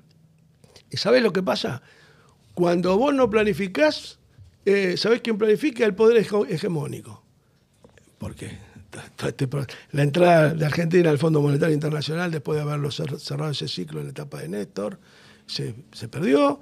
Este, es, parte de ir cediendo espacio y, lugar. Este, entonces, no se acumula. Si no se acumula, no hay plan, no hay plan de nacional. Si no hay plan nacional, no podés capitalizar, se lo lleva el, intendente que lleva adelante la obra o el gobernador. Por eso ganan, porque han hecho política territorial. Yo estaba en Chilecito, en La Rioja, este, y se enteró el gobernador Quintela, que yo lo debo haber visto dos veces en mi vida, me llamó por teléfono. Es decir, eh, me, hubiera gustado verte, el hecho. Eh, con Jalil no tuve la oportunidad de hablar, pero hablé con unos segundos de él porque al otro día iba a venir a, ahí a Londres cuando yo estuve. Este, pero bueno, ni que hablar. Cuando pasé por Santiago del Estero hablé con Neder, con el vicegobernador. Eh, y bueno, esta es la. Bueno, en Córdoba. En Córdoba, vos eh, vas por cualquier barrio, vas, estás viendo que la avenida principal del barrio la están repavimentando, que están haciendo la plaza pública en el centro, que están remodificando el, el alumbrado, que están tratando de enterrar las líneas de, cable, eh, que van trabajando junto con el vecino en la mejora de las veredas, de los parques. Bueno, tuve con 10 amigos, todos van a votar a, Yayola. y yo con Yayola puedo tener 500.000 diferencias, pero yo veo la gestión como intendente de Córdoba, es brillante. Hay gestión. Ahora, plata vino del gobierno nacional. Y Córdoba, el, el kirchnerismo mide 10 puntos si, si llega. ¿Cómo es la cosa? ¿Dónde están los dirigentes? ¿Cómo puede ser que en el 2015, teniendo un candidato a vicepresidente de Córdoba, eh, en Córdoba perdimos por 600.000 votos? Este, ¿Cómo es? Que no, hubo control del comicio. pero ahí me estás hablando de 2015. Sí, sí, pero me refiero, eh, ¿cómo, ¿por qué? Porque abandonamos después del 2010, la política de territorialismo, de territorialidad se perdió. ¿Cómo ¿En qué crees que cambió eso? O sea, vos decís hasta el 2010 había una forma de trabajar. ¿Cuál es la otra forma? ¿O qué vino después con lo que no estás de acuerdo? La, eh, la falta de control sobre el territorio. Se desterritorializó la política.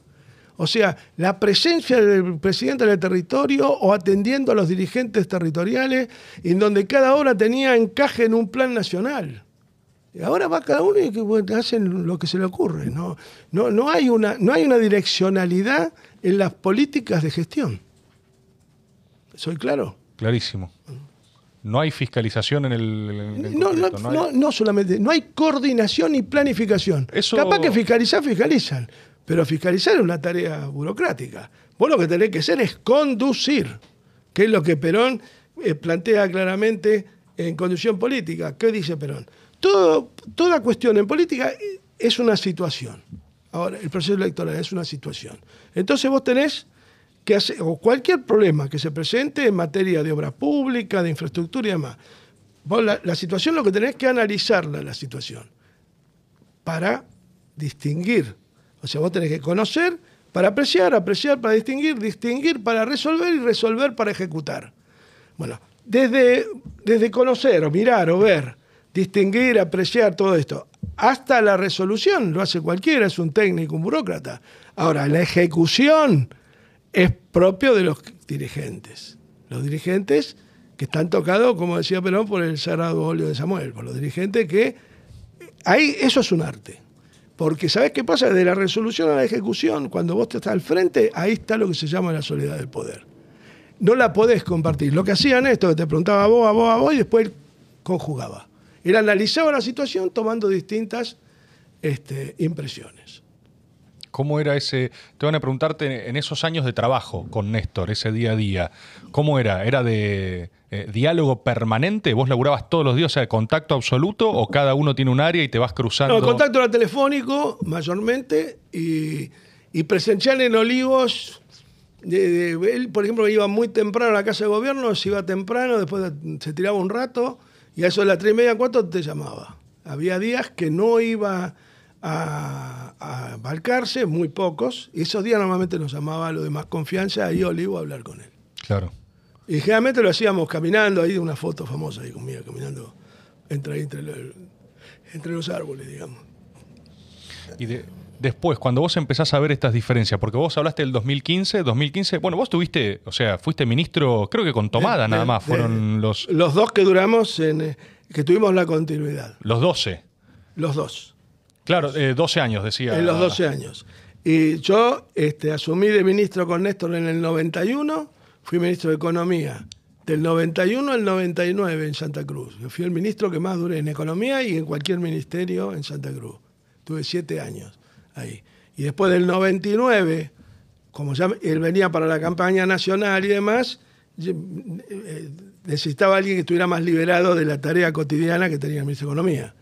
Y del 99 al 2003 este, estuvimos eh, en el Ministerio de Gobierno. Eh, y del 2003 al 2015 estuve parte con él. Yo para mí con él estuve hasta el 2010 porque el contacto era habitual y permanente. Este, ya hubo un periodo ahí, el, interreño de Cristina, desde el 10 de diciembre de 2007 al 11 de marzo del 2008, y ahí fue el tema de, la 125, bueno, ahí fue la etapa de Ocaña, Lustó, bueno, eso. Sí. Y Néstor ahí en esa etapa estuvo como fuera del gobierno, ¿no? Esa parte... Fuera del... Y digamos, estuvo... Eh, a ver, Cristina y Néstor son un matrimonio.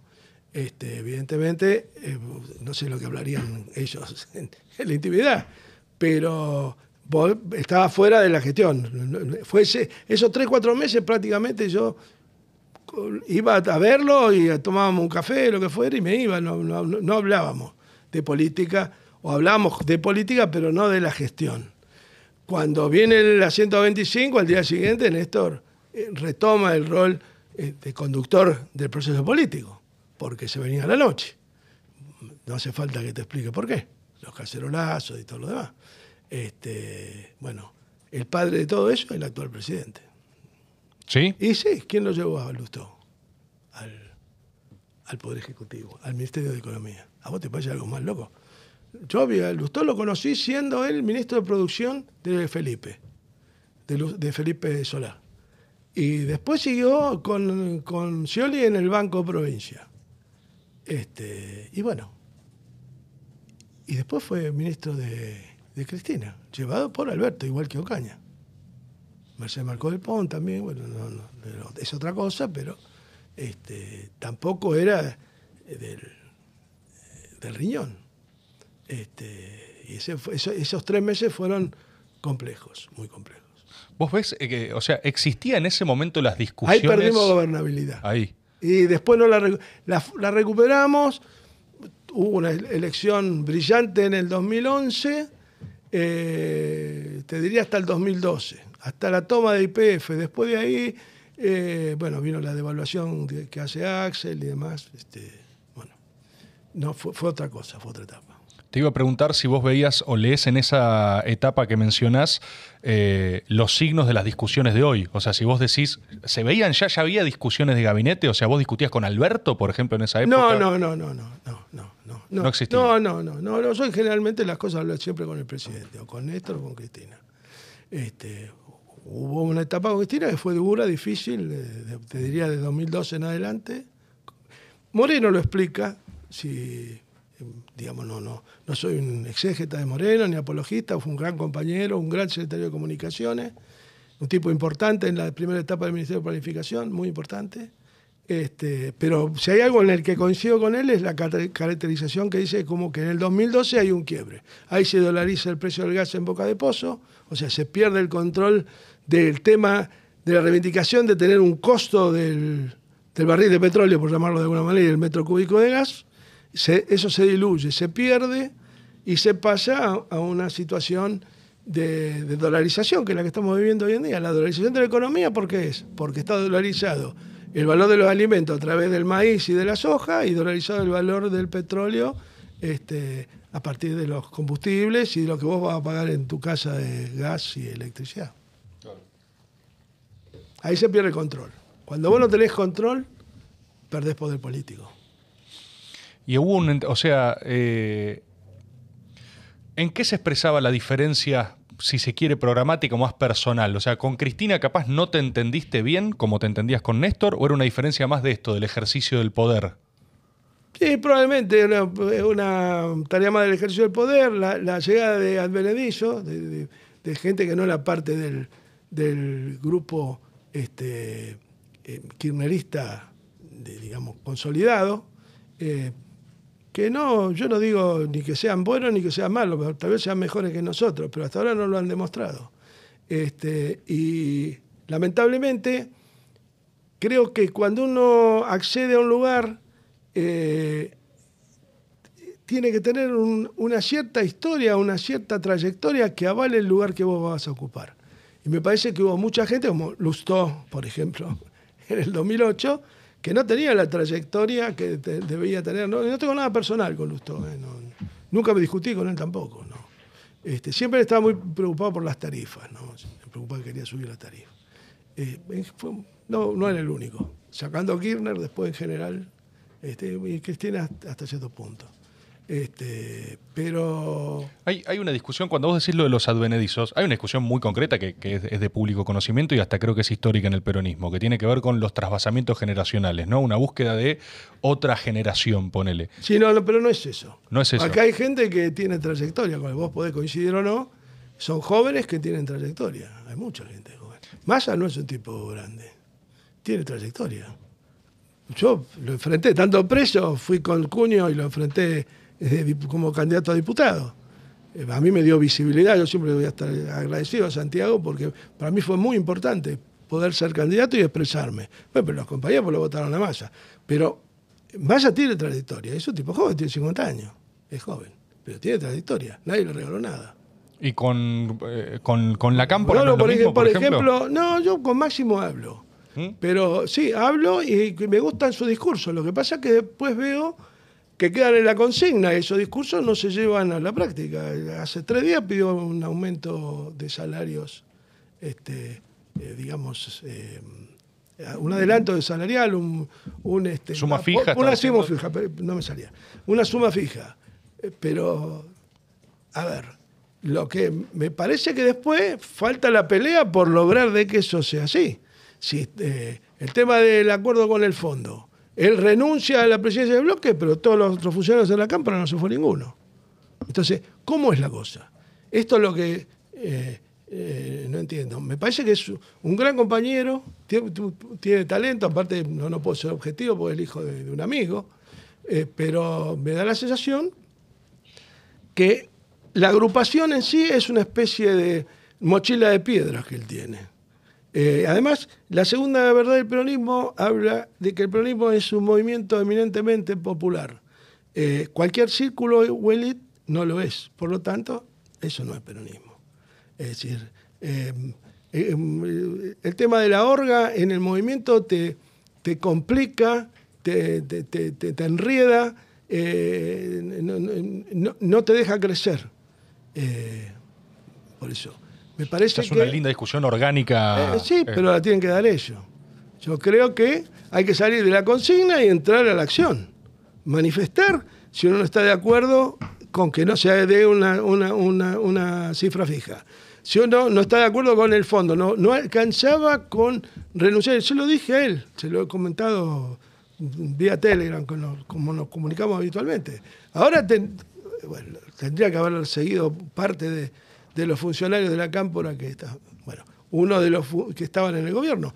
Uno de los tipos que yo respeto de esa agrupación, es un tipo muy, muy saludable y muy positivo para el movimiento, eh, y creo que es un, dirigente joven que tiene un enorme futuro, es La Roque. La Roque. La Roque. Es un tipo de acción. Bueno, de hecho se corrió. Tiene ahora La Patria es el otro, eso tiene otro espacio político, no estaba en la cámpora. ¿No está más en la Bueno, cámara? no lo sé, no, no conozco el- todos los días de ellos. No, no, no, no me parece que sea un movimiento solamente táctico. Claro. ¿Mm? Y con otro, o sea, cuando yo escucho tu descripción de planificación, eh, ¿la idea no fue que interior absorba eso en términos de funciones? O sea, ¿no es hoy lo que hace Guado, por ejemplo? No lo sé. No sé, yo no veo. no, la verdad que nunca entendí demasiado lo que hace Guado. Él, él se toma café con los gobernadores, se va bien. Bueno, tuvo un par de, de misiones al, al exterior. no. Una en Israel, otra fue a Estados Unidos, pero no, no, veo. Trabajó Silvina Bataki un tiempo con él ahí, este, pero no veo que se haya superado eh, ni se haya siquiera continuado la tarea que se había llevado adelante. De hecho, no hay ningún. eh, tienen un plan ahí, pero no. Está hecho en círculo. No veo a los gobernadores participando de ese plan, ni veo ningún. eh, a ver, lo que hablamos anteriormente, no veo que ese plan que eventualmente estuviera elaborado, que no es de público, pues yo nunca recibí más que el título por, por- por algún medio, este, me, me parece que es una recopilación de buenas intenciones, pero no, nosotros estábamos trabajando en un plan quinquenal desde el 2015, ya que lo habíamos arrancado eh, ya desde el 2011, que Néstor, yo había hablado con él en el 2010 y le pregunté si iba a ser candidato en el 2011, porque si no yo ya veía mi etapa terminada. Mirá. Y me dijo que sí, bueno, después lamentablemente falleció. Este, y a partir de ahí arrancamos un plan de desarrollo, un plan quinquenal, para hacer un plan quinquenal 2011-2016. Eh, ese plan no lo llegamos a materializar en un trabajo terminado, pero sí terminamos el plan de desarrollo estratégico, que es algo que está por, digamos, es un- un- una malla de contención por afuera de cualquier plan que vos hagas trienal, cuatrinal o quinquenal, porque se marcaba, este, eh, digamos, senderos claros y direccionalidades políticas claras en materia de transporte, minería, de obras públicas y demás. Y con una clara función de las provincias en, en la redacción de los planes, en la participación, pero junto con el Estado Nacional. No era un chorro de plata que iba, que se resolvía tomando un café, mandame tanto, sacame cuánto. Eso no es gobernar, eso es otra cosa. Eso es como una administración de consorcio, parece, más que un gobierno. Tengo una pregunta eh, que creo que es más personal, igual como si no, no fuera personal todo lo que venimos hablando, ¿no? Pero eh, conociendo lo complejo que puede ser la política a veces, viste a título esto, eh, cuestiones personales, broncas internas, defraudaciones, decepciones.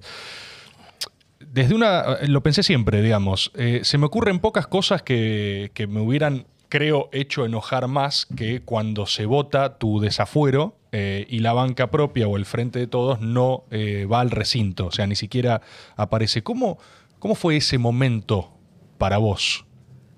Mira, este, en realidad es, eh, el proceso del no bajar al recinto arra- arranca con un ah, famoso reportaje que le hace la negra Bernacci a Cristina, donde ella dijo que no iba a poner la mano en el fuego por nadie. Que no ponía la mano en el fuego por nadie, salvo por su familia, qué sé yo. Eh, bueno, la semana siguiente fue mi desafuero. Eh, yo ya había tenido un incidente anterior donde la doctora Carrió pi- pidió mi inhabilidad moral, que se lo ganamos porque no lograron tener los dos tercios de los votos, ¿no? porque perdimos, pero no nos pudieron remover en junio de ese, año. Eh, yo te lo voy a analizar más en términos históricos, más que personales. Eh, ya estaba más preocupado por otras cosas en ese momento, eh, por la persecución cotidiana que tenía, que por 4, 5 o 30 o 50 o 90 tipos que bajaran o no bajaran al recinto, sabiendo que el voto estaba definido. Eh, de, todas maneras, creo que ese hecho, ese hecho, a diferencia de lo que hizo Pichetto en, en senadores, que en realidad vos me podés decir, pero eso lo hizo por lealtad con Menem y no con Cristina, lo que fuera. Pero evitó que Cristina fuera detenida en ese momento.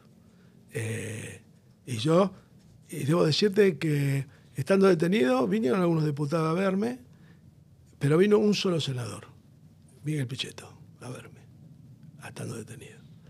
eh, con lo cual yo no, ahí sí juega lo personal, tengo 28.000 diferencias con algunas de las cosas que expresa Miguel, y en otras no tanto. Pero este, en ese hecho empieza lo que vimos todo este año, sobre todo con el tema del avance sobre el Consejo de la Magistratura, que fueron... Si la Argentina tiene un gravísimo problema en el Poder Legislativo, que yo te digo que tiene, no, no, no quiero decir que fue el momento culminante, pero tiene un principio de ejecución allí, con mi desafuero, esa ausencia. Por lo peor que hay es que te desaparezcan o que desaparezcas en política. Bueno, eh, en, en, la no presencia creo que incidió lo de la mano en el fuego, claramente, y, pero creo que abrió el compás a todos estos desbordes que ha tenido el Poder Judicial en relación al Poder Legislativo, que es el que realmente ha perdido poder político, poder de representación y claramente poder de estar donde los que lo votan quieren que estén, están en otros lugares. Usted decía de la violación del, de la, eh, del, contrato electoral. Eh, no le doy más importancia que eso. De todas maneras, eh, en lo personal, no sé si tiene tanta, influyó tanto para mí, porque como te conté antes, mi paso por las cárceles argentinas eh, estuvo bastante de, enriquecedor. Eh, no, no, no, no, digo estos hijos de puta me mandaron preso, no, no. Me parece que en mucho fue miedo, en otro fue conveniencia, este, en el sentido que bueno, mejor que, este, que no esté en el escenario porque molesta y evita que yo pueda, eh, ¿viste? Los, Salieri, digamos, ¿no? Eh, que envidiaban el lugar que vos podías haber tenido en algún momento y estás como corrido. Este, eh, mira, Néstor siempre decía cuando se moría algún enemigo, que uno decía, no, pero mirá que no, no, dice, nunca hay que especular con eso. Nunca hay que especular con eso. Y ninguno que se presente electoralmente para desafiarte, el tipo siempre cree que te va a ganar. Eso tenés que respetarlo. Eh, y creo que a muchos les convino. Y muchos fueron funcionales a ellos. Y nosotros, claramente, este, los presupuestos del 2016, 17, 18 y 19 eh, salieron por el accionar de, también del, bloque nuestro, claramente. Eh, Axel los ayudaba todo el tiempo a, remendar eh, las torpezas que escribían. Todos estos tipos que estuvieron ahí, tanto el Toto Caputo, Dujón, todo tipo, este, son, yo te digo en algún sentido, desde el punto de vista político, son como especie de semianalfabetos. ¿no? No, no, no sabían cómo escribir las, las crueldades que querían hacer. Este, así como puede haber otros compañeros y otros que no son compañeros que militan ahí en la fuerza esa que puedan tener algún grado de racionalidad para, manejarse. Eh, bueno, eh, la verdad es que el que perdió fue el Poder Legislativo. Empezó a perder ahí y sigue perdiendo ahora. Porque estamos ahora con el juicio político, pero estamos lejos de tener las manos para llevarlo adelante. Y como viene la cosa, cuando sean las elecciones de eh, diputados nacionales y, se vote para presidente, no, no veo un escenario nada prometedor. Y sí hubo un par de, diputados, uno, de Río Negro y dos. Y la, hermana del actual ministro de Justicia que me votaron el desafuero, además.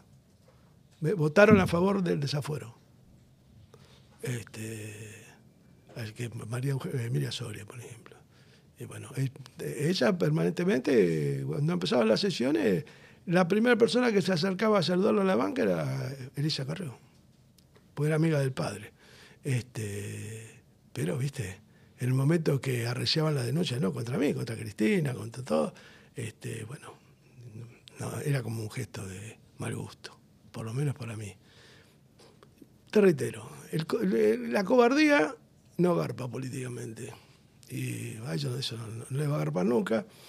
Y mi odio o rencor solo incentivarían eh, un poco la ley de Murphy, el tipo que actúa con odio, resentimiento, rencor, envidia, celo, fracasa. Ahí no, no hay éxito posible. Eso, o sea, me imagino, no solo estoy de acuerdo, pero debe ser extremadamente difícil cómo separar la cabeza para no estar eh, condicionado por la bronca, digamos. No sé cómo lo transitaste o si lo tenés consciente, vas avanzando en fases, ¿viste? No, la política es, así. Es así. Hay que entenderlo, sí, sí. No, no te digo que te hace feliz, pero eh, casi que lo, hasta lo podés entender. Sí me molestó lo de la mano en el fuego, eso sí, porque me parece un ejemplo típico propio de la Inquisición, ¿viste? Y lo escribí eso, y fue la primera nota que hice estando preso. Estando en el hospital de ya lo que me pusieron en el hospital una semana ahí, para ver si estaba vivo, si estaba enfermo, qué sé yo, bueno, estuvimos ahí una semana. ¿Y nunca existió un diálogo posterior a partir de eso? ¿Con quién? Con Cristina. No. No, la relación personal que está finalizada. Políticamente puede haber eventos de, de, alguna, de algún tipo, pero en términos personales no. Cuando una relación se termina. Se termina. ¿Qué pensás? Eh, ya un poco, obviamente, lo estuviste diciendo, ¿no? En términos de presente de este gobierno eh, y futuro, si es que ves eh, futuro. mencionaste a Massa en un momento como dirigente joven, con quien aclaraste, competiste electoralmente, así que imagino que no es que estás de y acuerdo. Que tengo profundas diferencias, además. ¿Y cómo. ¿Qué ves hoy de posibilidades? cuando entré acá el dólar estaba a 490 pesos. y a la, mañana estaba a 476. Es decir, veo una... A ver, hay un enorme... Acá hay un problema central. Que eh, hoy por hoy el problema inflacionario y económico que tiene el país, financiero, es la falta de dólares. ¿no? Y somos un país que en los últimos dos años rifó 30 mil millones de dólares del Banco Central. Entonces no puede decir por. Por otro lado, el comercio exterior lo manejan ocho empresas, claramente. Eh, a, una pyme para importar un producto es una vía crucis de poder ingresarlo. Y por otro lado, por la otra puerta están ingresando aviones, helicópteros, barcos de lujo, inclusive hay una causa ahora con eso.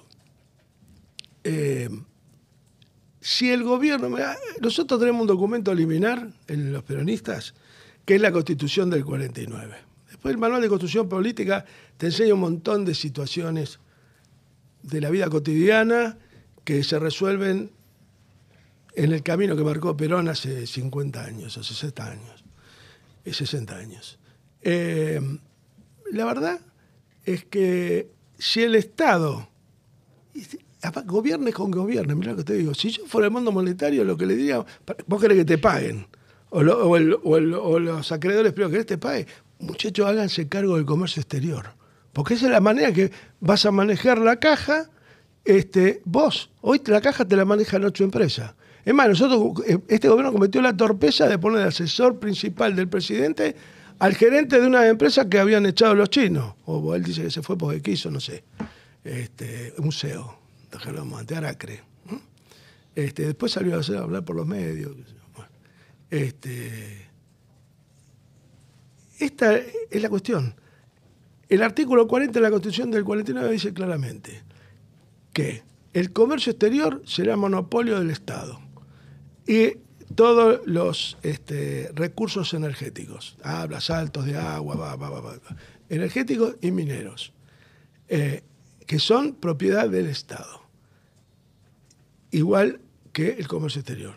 El resto de la economía, dice, será libre será libre y podrá ser ejecutado por un sector pyme pujante, todo lo que es la industria y demás. Bueno, si nosotros no hacemos eso, sea quien sea, que te cuando digo hacer cargo del comercio exterior, no digo volver al IAPI eso, fue? Eh, eso fue una mala experiencia. No, pero te iba a preguntar concretamente vos que siempre le das esta dimensión de ejecución a la cosa, porque yo lo escucho eh, hace 20 años hacerse cargo del comercio exterior. ¿Cómo es? Instrumentalmente, ¿cómo te haces cargo del comercio exterior desde el Estado? Sí, que no puede haber ningún tipo de liquidación de divisa que no pase por la caja del Estado. Y que el Estado sea el que exporte no las ocho hermanas. Pues no es que vos le sacás el negocio a 20.000 empresas, son ocho. Vos le, tenés que quitar la administración del comercio exterior a esas empresas. Eso es nacionalizar el comercio exterior. Ahora, ¿cómo lo instrumentás? Yo como lo haría, con la participación de los trabajadores, nosotros tenemos que volver a un país en donde esté la fuerza del capital, por un lado, que debería ser mayoritariamente nacional, con algunas inversiones eh, extranjeras, pero siempre vi y usando como plataforma la industria nacional. Este, y eh, paralelamente a ello, este, todos los trabajadores que intervienen en la cadena de valor, tanto sea del sector eh, energético como el sector industrial, como el sector este, comercial. Pero todos vinculados en una mesa donde el Estado sea, que es el que elige la gente, o sea, el funcionario que pone el presidente, que es el que elige la gente, sea el que la coordine. Y, obviamente la palabra final lo tiene que estar el presidente de la República. ¿Por qué? En el comercio exterior están los excedentes eh, de la riqueza argentina. Lo que no se come acá, lo que no se consume acá, se exporta. Bueno, eso es de todos. Un pedacito de todos. O sea, los trabajadores tendrán una parte, el capital tendrá otra, eso se, eso se va a discutir en las paritarias. Eso se va a discutir en los ámbitos que haya que discutirlo. Pero de ninguna manera podés desnacionalizar el excedente exportable del país, porque el país entonces no tiene destino. Eh, vamos a vivir en una hiperinflación permanente, porque nos va a faltar siempre dólares. Y sobre todo si se los damos a aquellos que, son de un mismo grupo y el grupo local le paga al, este, grupo del país central de donde depende dividendos. Es, como querer eh, eh, llenar el, eh, meter el mar en un pozo en la arena. Es imposible. Tengo una pregunta también recontra concreta que se escucha permanentemente. Eh, ahora con el gasoducto, hay toda una expectativa de mermar la restricción externa, que tener divisas, empezar a tener. ¿Vos lo ves eso de esa manera o, o qué hay con el gasoducto? El gasoducto debería estar en primer lugar los volúmenes de vaca muerta deberían estar eh, apostados al desarrollo de la industria nacional, no exportar gas barato a Brasil, que es nuestro competidor, igual que Chile. Nosotros le compramos gas a Bolivia a 17 dólares y se lo vendemos a Chile a 6 en la frontera. Yo saqué una nota hace pocos días sobre eso. Es decir, eh, hay que rever toda la política de gas. Eh, le estamos vendiendo gas a Metanex, que es una empresa que produce derivados del gas para hacer productos de plástico y los, poliuretanos y todas estas cuestiones. Este, y escuché por ahí argumentar a uno de los funcionarios nacionales que lo venden a 4 dólares cuando un tipo, un, este, consumidor domiciliario en Río Gallego lo paga 9 en, el consumo de luz y del gas. Y no porque está barato el, el producto del metanol que fabrica Metanex en Punta Arenas, entonces le pegamos el precio del gas al valor de, del gas, eh, del metanol. No, no, no puede ser. Nosotros del 94 al 2004, en que nosotros este, le cortamos las exportaciones de gas a Chile, tanto en Metanex, en Punta Arenas, como la salida por Neuquén, primero porque no estaba abastecido el mercado interno. Y nos amenazaron de reducirnos los volúmenes, de producir menos, porque ellos querían exportar a Chile. Pero ¿cómo puede ser? Le digo, si Chile te paga lo mismo o menos que yo. Y después averigüé. Nosotros le vendíamos en aquel momento a 2 dólares el millón de BTU en la frontera y la misma empresa con otro nombre lo vendía en la puerta de Santiago a 29. Ah, mirá. Y eso lo dije públicamente en Chile una vez cuando me recriminaron que porque había cortado. No, le digo, el problema es que a ustedes se lo cobran 29, pero a nosotros nos lo pagan 2. digo, entonces alguien se queda con eso. Mientras que el que importa el gas de Bolivia es Enarsa, o sea, sos, vos, soy yo, todos los ciudadanos a través de una empresa este, energética, el que exporta el gas a Chile y hace el, el pingo negocio, vendérselo a 6 en la frontera y, hoy vale 48 en la puerta de Santiago, se la lleva el privado. Bueno, ese es, el, ese es lo que no puede ser. Eso es lo que no puede ser más. Y por eso hay que sentar en una mesa al, al, sector industrial argentino, a los trabajadores sindicalmente organizados y volver a dar, terminar con los con el trabajo en negro a partir de una economía blanqueada en función de un proceso este, virtuoso, no de regalarle el gas a los brasileños o a los chilenos, de ninguna manera. El gas tiene que ser para el desarrollo argentino.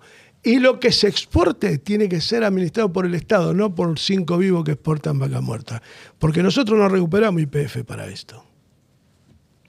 ¿No tenés problemas con las inversiones en ese, en ese, para desarrollarse? Digo, o sea, vos querés construir el gasoducto, agarrás y decís lo único, eh, voy a tener el monopolio, este comercio exterior. Mira, a... mientras yo tuve la política que tuvimos, nosotros logramos inversiones, por ejemplo, de la Total francesa Sí. en el offshore marítimo, donde teníamos para, para cupos de producción de, de mayor volumen un precio mejor. Este, y no tuvimos ningún problema. Eh, después vino el gas, eso se llamaba Gas Plus. Después ahora le llaman gas total o algo parecido. Y con ese gas total le dolarizaron el precio, que es lo que nunca deberíamos haber hecho. Nosotros, el, el- plan Gas Plus era en pesos, no en dólares. Este es el problema. Eh, el, el- el gas para exportar tiene que ser lo que le sobre al gobierno argentino, al Estado argentino, para toda la demanda de expansión de la industria nacional. Y lo que exportar lo tenés que explotar a un valor de mercado.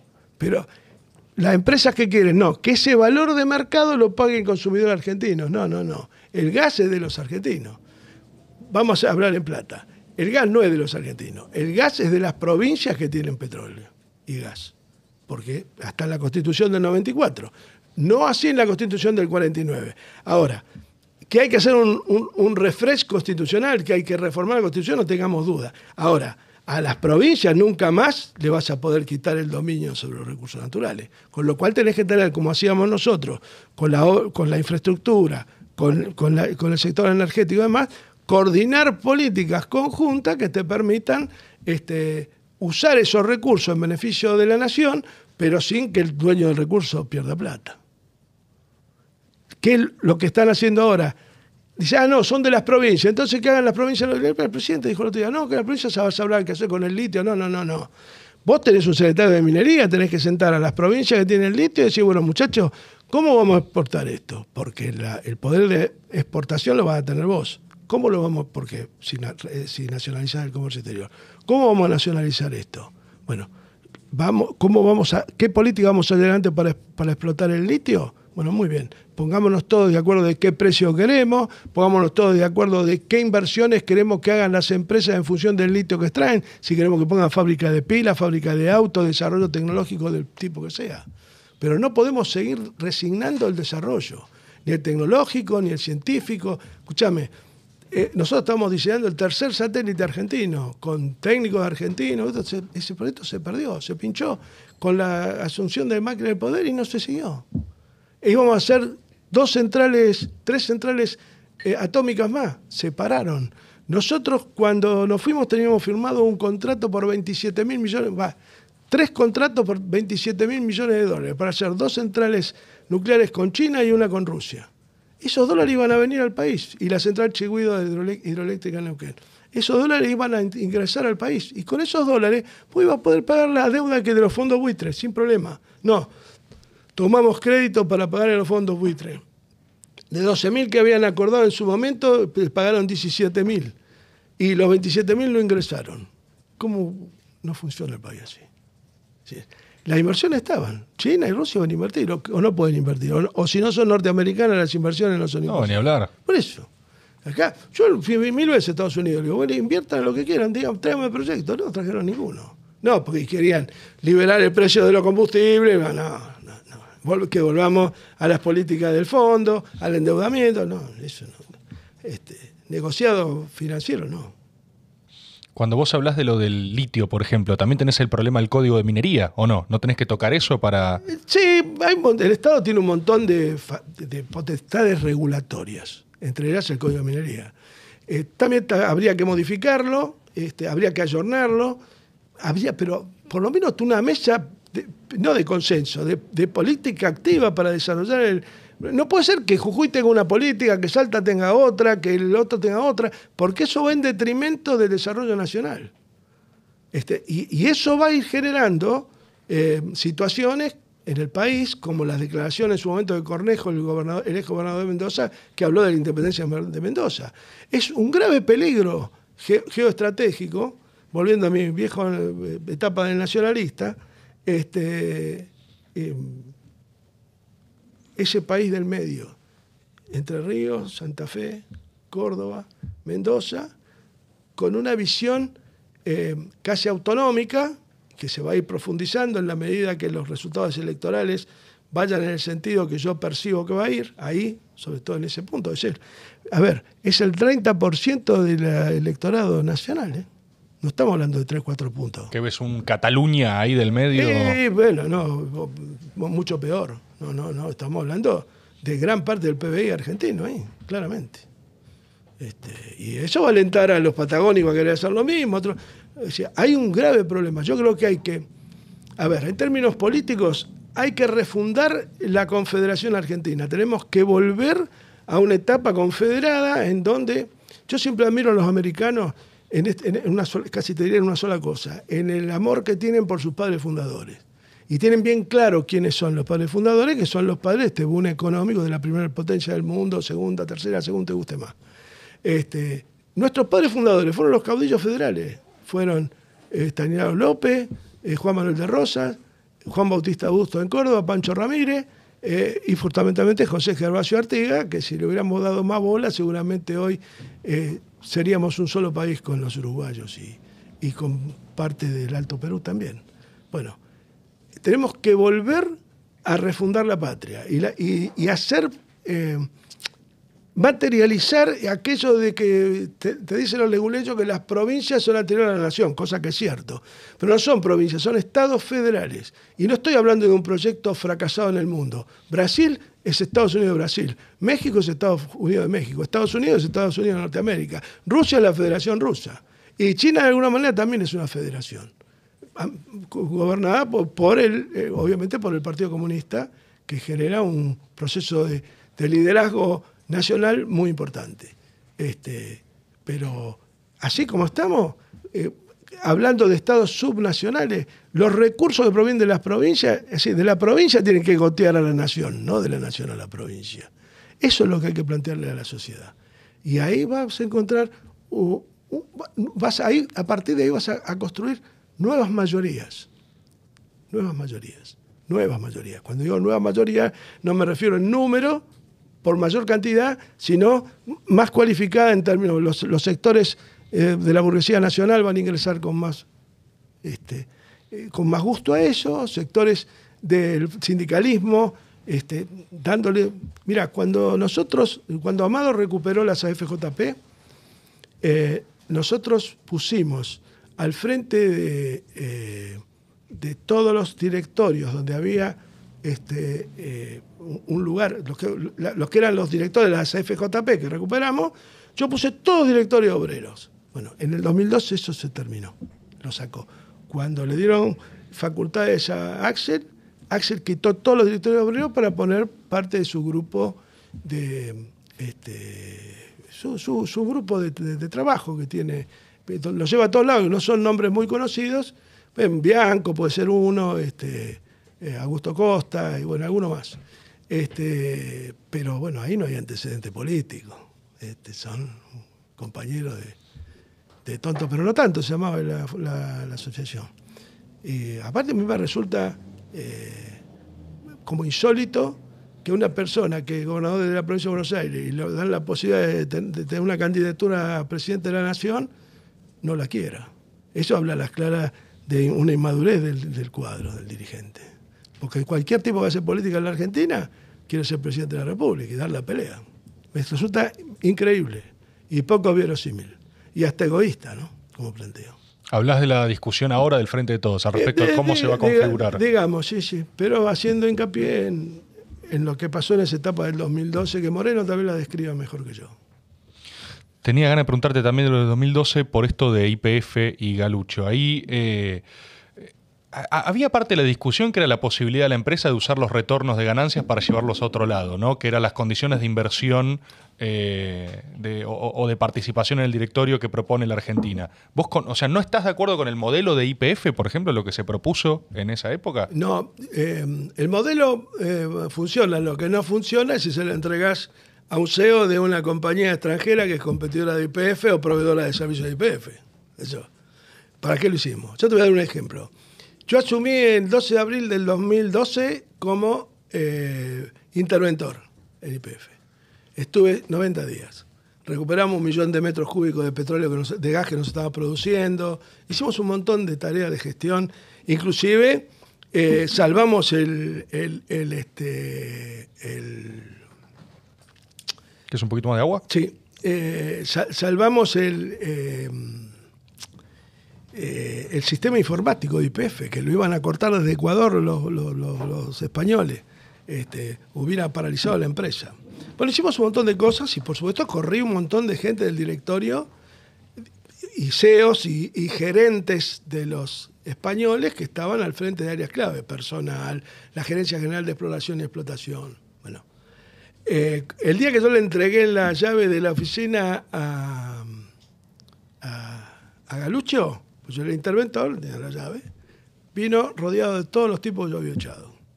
Yo ahí me di cuenta, y acá fracasamos, ¿viste? Estamos este, ¿Viste? Cuando, ¿Sabe qué me hizo acordar? ¿Viste en la película El Padrino cuando este, el viejo le dice a Michael, el primero que te venga a hablar de negociar es el traidor? Bueno, este, Don Barcini vendría a ser Galucho, ¿no? Venía, venía rodeado de los mismos tipos que eran empleados de los españoles. ¿Y, por qué? Para hacer lo mismo, porque de última fue hacer lo mismo. Eh, a ver, el, tema de vaca muerta, eh, yo no, quito mérito al desarrollo que ha tenido la, que ha tenido las áreas del 2012 en adelante, producto de la inercia misma de ese yacimiento. Es decir, el, que descubrió el, gas en, esquistos fue IPF, pero cuando estaba en manos de Repsol. O sea, no, no, no, no, lo descubrió Galucho. Eh, Galucho habrá encontrado la mejor manera de de hacer el negocio con enormes ventajas para las empresas privadas, que ellos creen que son las únicas que están habilitadas para extraer gas y petróleo.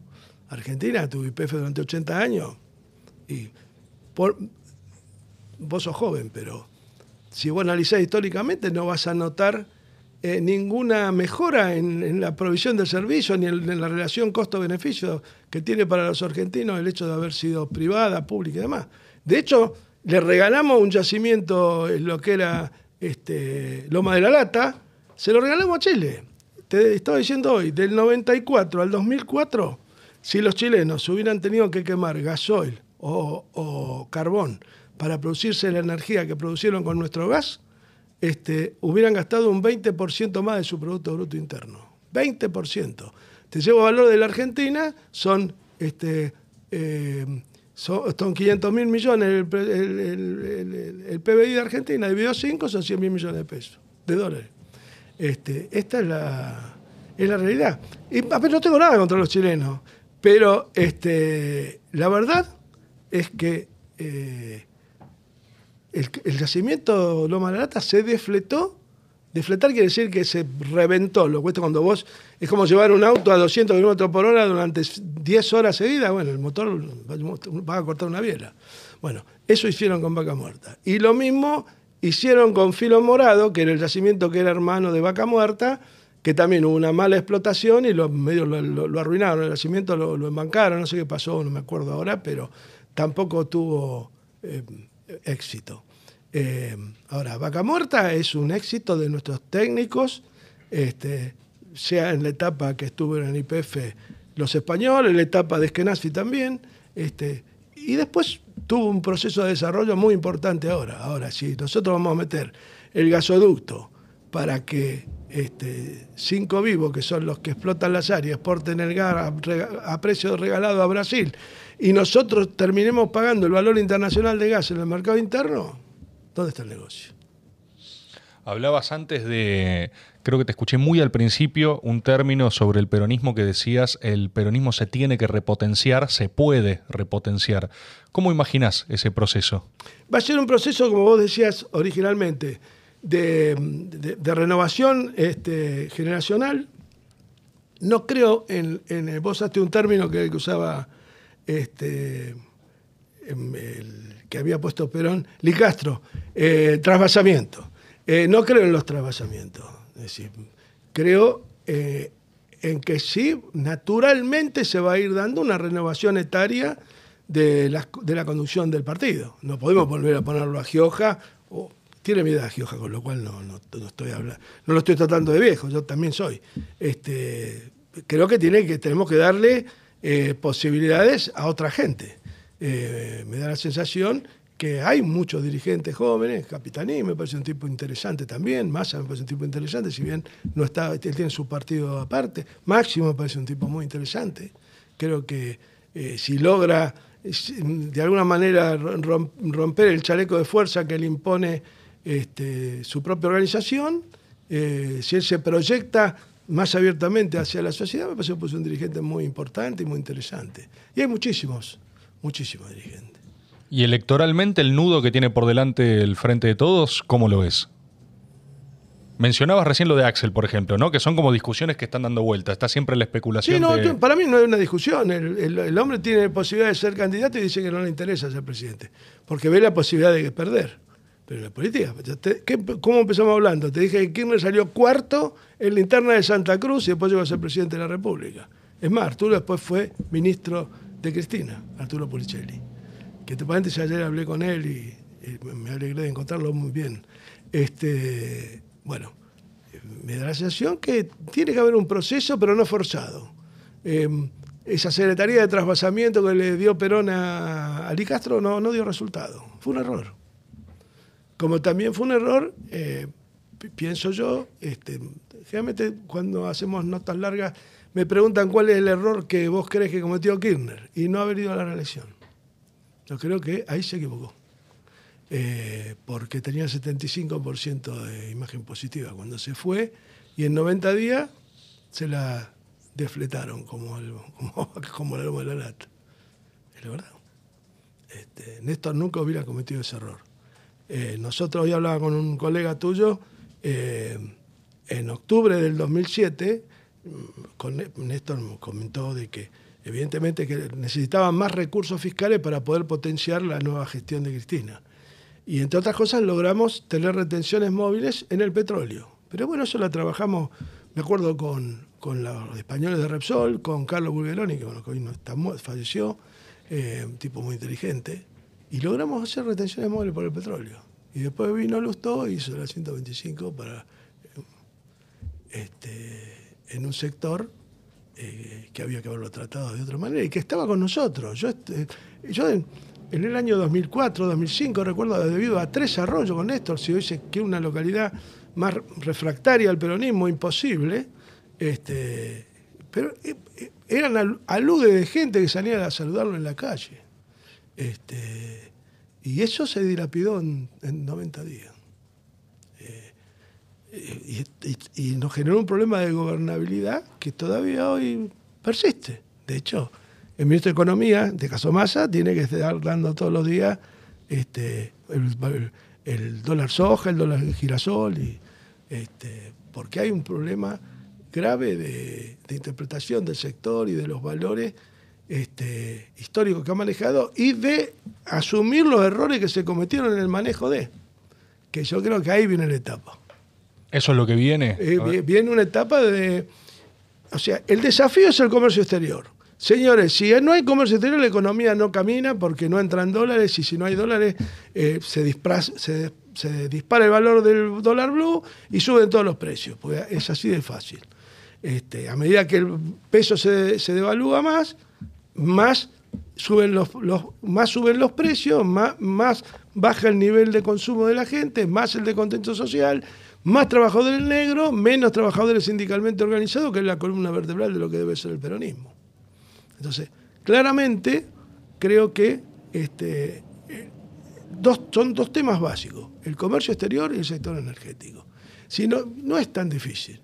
Eh, por lo que tenés que enamorar al resto de, de la sociedad que ninguno va a estar afuera del modo en que se distribuye la torta. Si no, no van a tener consenso y esto es ingobernable. ¿eh? como nunca, cada día más. Porque además el monstruo grande empieza fuerte. Son menos los ricos, pero son mucho más ricos que cuando había muchos ricos en, cantidad de recursos. Y esto es un problema muy grave, un problema de hegemonía, que como hablamos hoy del amigo Gramsci, que se agiganta cotidianamente. ¿Cómo compatibiliza ese cuadro económico que vos describís? Eh, eh, sube dólar blue, alza de precios, eh, en teoría baja del consumo, con más ganancia concentrada. Hoy veía, leí una noticia del que el balance de Clarín de este año, este trimestre, superó al anterior en como, no sé, si digo el porcentaje pifio, pero era como 800%. O sea, ¿cómo puede haber cada vez más concentración si vos tenés en todos los índices más empobrecimiento? Eh, es, como, es como si hubiera dos balances en simultáneo. Nunca lo termino de, entender. Y mira, mi abuela María decía, la plata llama a la plata, y tanto no se equivocaba. Es decir, la plata llama a la plata, pero en la, concentración de, plata está la concentración del poder. Y eh, cada vez más difícil discutir. No es lo mismo discutir con un tipo que tiene 100 millones de dólares que con uno que tiene 20 mil. las condiciones van a ser distintas. Mirá eh, estos súper ricos norteamericanos, más que Murdoch, todos estos tipos. Eh, este, son planetas. Claro, son, eh, son, hay 10.000 personas que tienen más dinero que todo el resto del mundo juntos. Entonces, 10.000 familias o sociedades. ¿Cómo, cómo, lo, ¿Cómo se explica eso? Es, más, es una enorme concentración de poder. Si cuando mi abuela decía la plata la mala plata, lo que decía que el tipo que cuanto más tenía, más poderoso era. pues la plata, eh, definitiva, construye poder. Quieras o no quieras, construye poder. Cuando, y más cuando se concentra y se concentra y se concentra. O sea, Clarín de este, de este resultado va a salir más poderoso que, que hoy. ¿Y te parece que es poco poderoso? Va a ser cada vez más poderoso. ¿Vos ves condiciones políticas para revertir lo que llamabas una merma del poder del legislativo? Creo que el ejecutivo también, o sea... Eh, es más reconstruible, el, legislativo le va a costar más. ¿Sí? Sí, sí, sí. Pues va a haber una gran fragmentación de, partidos, de opiniones. O sea, es histórico, yo de que tengo uso de razón en la Argentina, siempre había polarización en los comicios, ahora no, hay 30, 30, 30 se habla, ¿no? O sea, eh, esa esa fragmentación eh, es, hace que los acuerdos sean más difíciles de lograr, los acuerdos políticos, hace que la economía también tenga sus situaciones muy disruptivas, como este, eh, estas corridas que vemos cada tanto, y eso hace más difícil el control, digamos. ¿no? ¿Y cómo lo ves electoralmente el desempeño del peronismo este año? Porque hay una paradoja, y la mencionabas vos antes. No, territorialmente, a ver, nosotros vamos a tener eh, una situación parecida al 2019 en términos territoriales, si es provincia por provincia, va a ser bastante parecido.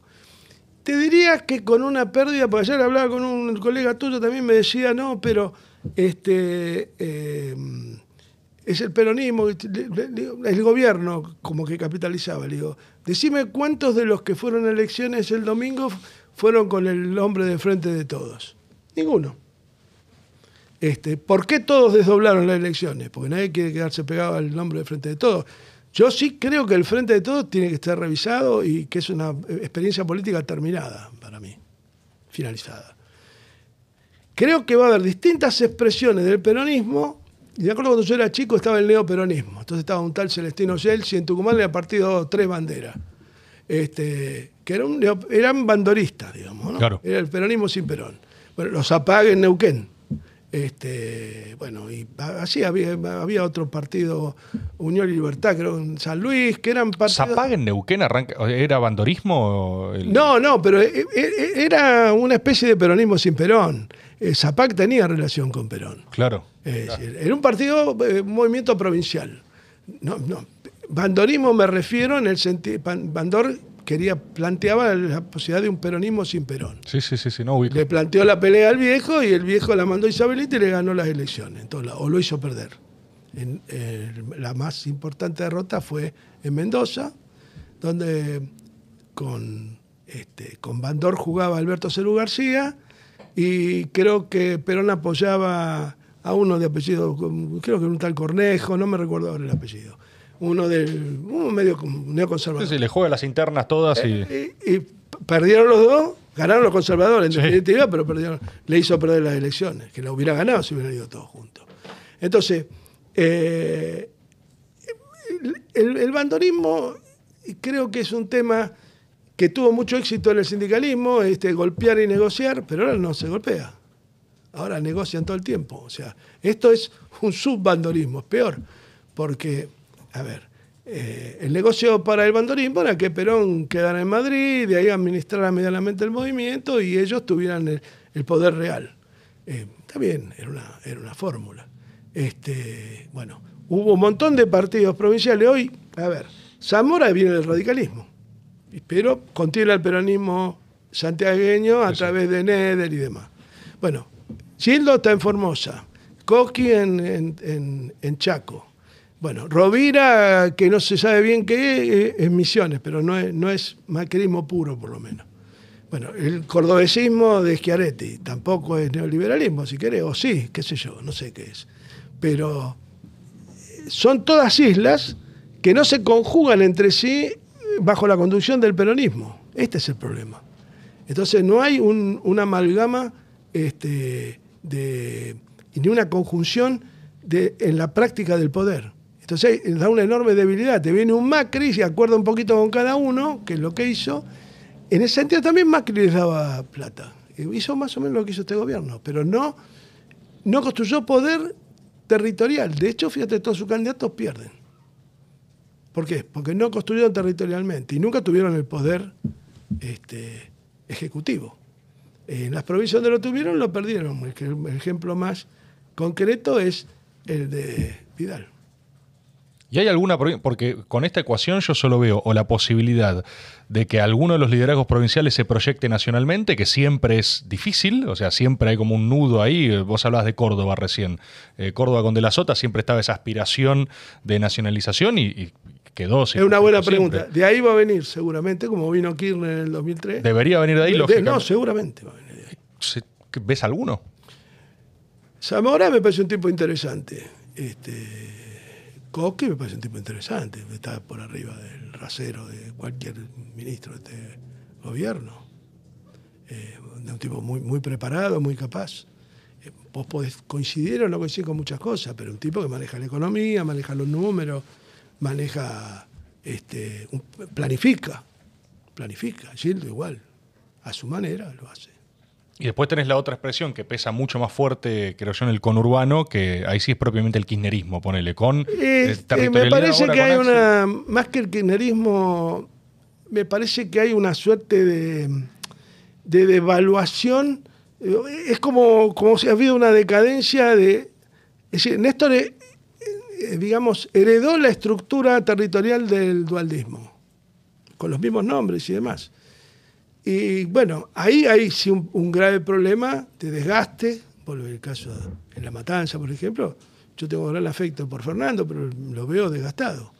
Eh, ves compañeros que no voy a hacer nombres, pero que tienen más de 80 años están al frente de las intendencias. Y eso finalmente, este, igual ni a los 70 ni a los 80 puede hacer lo mismo que a los 50. Bueno, eso finalmente va limitando, te va, te va cerruchando eh, finalmente eso va a concluir. Eh, por eso veo, eh, no veo en la estructura del conurbano figuras del nivel de Gildo, de Capitanicho, de... Si bien hay grandes compañeros y grandes gestores y grandes agentes de contención de la demanda social. Mario es un tipo muy inteligente también, muy capaz.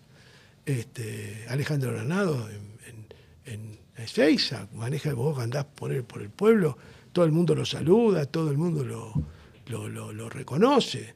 Este, bueno, ni que hablar de, de Musi, o Julio Pereira en Varela, este, Watson ahora el intendente. Este, hay respeto, pero falta una coordinación, falta un liderazgo. Hay un espacio. Hay un espacio. Hay un espacio vacío que es la conducción que ejerció Dualde en un momento y Kirchner después. ¿Y eso en potencia eh, no puede ser Cristina? Me parece que no. No, no, no, no lo veo. Por más que algunos declaman la adhesión, no sé si es muy genuina, y no sé si ella, si ella aspirara a conducir eso, sería presidenta del PJ. Y siempre le escapó, no le gustó eso a ella. No le gusta, yo lo acepto. ¿eh? Pero el PJ era una herramienta táctica electoral y nada más. Pero nunca fue presidente del PJ.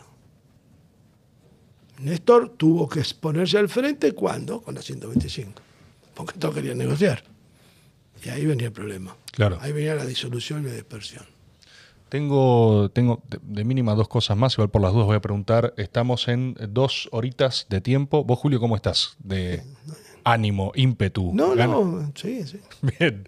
Eh, pregunta eh, de este escenario que a mí me parece particularmente raro, eh, con esta situación, en particular con la candidatura de Cristina, viste que, o sea, si yo me guío por sus palabras o declaraciones públicas, no porque sepa algo, ella no va a ser candidata, no quiere ser candidata. Y al mismo tiempo no hay otra idea o no parece haber otra idea en el peronismo más que pedir que ella sea candidata. Eh, ¿Qué pensás de eso? Mira, eh, voy a ir a. Vuelvo a Guadalupe a mi profesor de matemáticas, cuando le enseñaba factoreo, ¿no?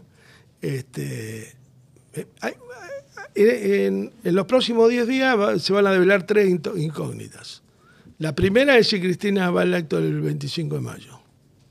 La segunda es si en el acto del 25 de mayo genera un- una situación disruptiva en un escenario muy disruptivo y desafía a, a Juntos por el Cambio, que creo que, así como yo lo, vi dos semanas atrás, en un momento excepcional en materia de táctica ele- electoral, haber concentrado en dos candidatos el, el, presidencial, este, ella salió a torearlo a Milei en, en el último discurso que hizo, con buen criterio, porque eso devalúa y le quita fuerza a Junta por el Cambio, y está claro que Milei ha crecido 6-7 puntos en el último mes.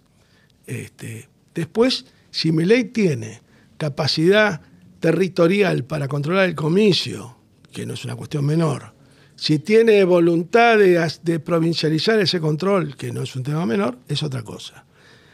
Y el otro escenario es que ella genere una suerte de renunciamiento con un discurso, casi te diría, de testamento político, porque con lo cual no diría que, que va a ser una muerta política en ninguno de los tres casos. Si no va, si va y dice que sí, y si va y dice que no. Este, pero sería una especie de testamento político, porque la coyuntura a la que renuncia es una, una coyuntura muy seria, es, como vos decías hoy, es un nudo en donde se tiene que, donde se van a resolver un montón de cosas, este, el 10 de diciembre se van a resolver, se van a intentar resolver un montón de cosas. Ahora, para el peronismo, sí, no cabe duda que es la candidata que más votos aglutina, de por lo menos de lo que ha venido asomando. Yo no veo a nadie que le pueda hacer ni sombra siquiera en términos de escrutinio electoral. ¿sí? Después puede ser tipo más capaz, menos capaz, más simpático, menos simpático. Pero hoy, en la realidad, es la que más suma. Ahora, la pregunta mía es, ¿alcanza para ganar? Yo lo que creo que hoy sí, la figura de ella alcanza para llegar al balotaje. Sin Cristina hoy, no sé si llegamos al balotaje. ¿Está? Sí, sí. Eh, o sea que, eh, no sé si queda contestada la pregunta. No, para mí sí me llama mucho la atención cómo... Si, Como se, si, si se eh, largan a organizar un acto de esa magnitud que dice que va a hacer, es porque entiendo que alguna media palabra de ella deben tener. Digo yo, yo no participo, no tengo. Pero no hay más que tengo, eso, ¿viste? No tengo contacto y los contactos que tengo, si le pregunto tampoco me van a contestar y entonces prefiero no desgastar el contacto en, en una respuesta de ocasión al pedo. ¿no? No, yo creo que son todas eh, circunstancias de este periodo político eh, de mínima raro que ya vivimos, o sea, en estos cuatro años. Eh, yo, de vuelta, no, no, no puedo citar como vos distintas décadas, la verdad, pero a mí, en términos de ejercicio del poder, ha sido una cosa que me pareció siempre eh, desconcertante, de mínima, porque es extraño, hay una, hay una suerte de empate raro entre alguien que eh, detenta la cabeza del Ejecutivo, pero que no tiene la mayor representatividad, que tampoco esa disputa se terminó de cristalizar, no hubo un choque de Ni eso. para tampoco ha, habido una auto- tampoco ha habido una autocrítica, ni tampoco sé si ahora es el momento de hacerla. Pero Claro. en algún momento va a haber que hacerla. Desde- creo que lo, lo mejor sería que, el- que la que lo, la que lo impulse sea Cristina, el proceso de autocrítica. ¿no? Aún ella conduciendo. Eh, Mao hace la revolución cultural en un proceso de autocrítica, que obviamente no, lo- no se lo llevó puesto a él. Este, pero sí se llevó puesto al, al régimen a la muerte de él. Claro. Eh, No es un tema menor a tener en cuenta. Cuando digo la muerte, digo la desaparición circunstancial que puede si- significar una derrota política electoral. Porque una cosa es, si vos no vas al acto, va a ser una, una gran desilusión y creo que sería casi una catástrofe en términos electorales para el peronismo. Si va y dice que sí, creo que es un momento disruptivo donde de alguna manera eh, nos levanta el ánimo de decir, bueno, va, acá va el, el- sería lo más parecido a entusiasmo va- en cuatro años. hay partido, va a haber partido. Va Claro, se va a jugar. Bueno, se va a jugar. Y si, si renuncia en un marco de un. Cada uno, claro, con lo que dijo, tome la varita Sí. mariscal y vayan al frente. Se profundiza el desconcierto igual ahí. ese- Eh, eh, bueno, eh, sí, sí, se se- pero de alguna manera se despega una incógnita. Claramente va a tener que haber uno, dos, tres candidatos en la paso. Yo creo que uh, ir a un- con un candidato único a la paso es garantía de un- una derrota feroz. Si se van con dos candidatos que más o menos sumen que- y que después se conjuguen en, en- en la general, revitalizás de alguna manera eh, capaz. re- sí, pero si no está ella en la fórmula, evidentemente las posibilidades se reducen en forma singular. Lo que sí yo veo, y creo que te lo dije en algún momento antes, es que el peronismo de esa situación se levantó con 30.000 desaparecidos, este, se- con la derrota de Alfonsín, se levantó del menemismo, se levantó de la Libertadora, ¿por qué no se va a levantar ahora? Sí, pervive, decís vos, de alguna manera, eso no. tengas dudas, no tengas dudas. Eso está acá, en el alma de todos nosotros, claramente. Está por arriba de, de cualquiera. Este, claramente, para mí, Perón y Néstor son dos hitos históricos en, en la etapa del peronismo. Bien. Bueno, Julio, yo por mi parte eh, hemos cubierto, creo que todo lo que. No, tengo un, un tema más. Tengo un último tema que no tiene nada que ver con nada. Con Boca. Eh, no, tampoco, tampoco ya ha tocado, pero eh, leí, que, leí que sos un apasionado de las aves. Sí, tengo, que soy criador de canarios y colombófilo. Pero, eh, y que sos uno de los. Como que hay un tope de creadores de canarios en Argentina que ganaste competencias de. De- a- a- la- el año pasado salí campeón de campeones de la colombofilia argentina. Sobre 400 palomares gané. Es ¿Dónde- suerte también. ¿Dónde? Pero, ¿dónde? Siento que es como algo.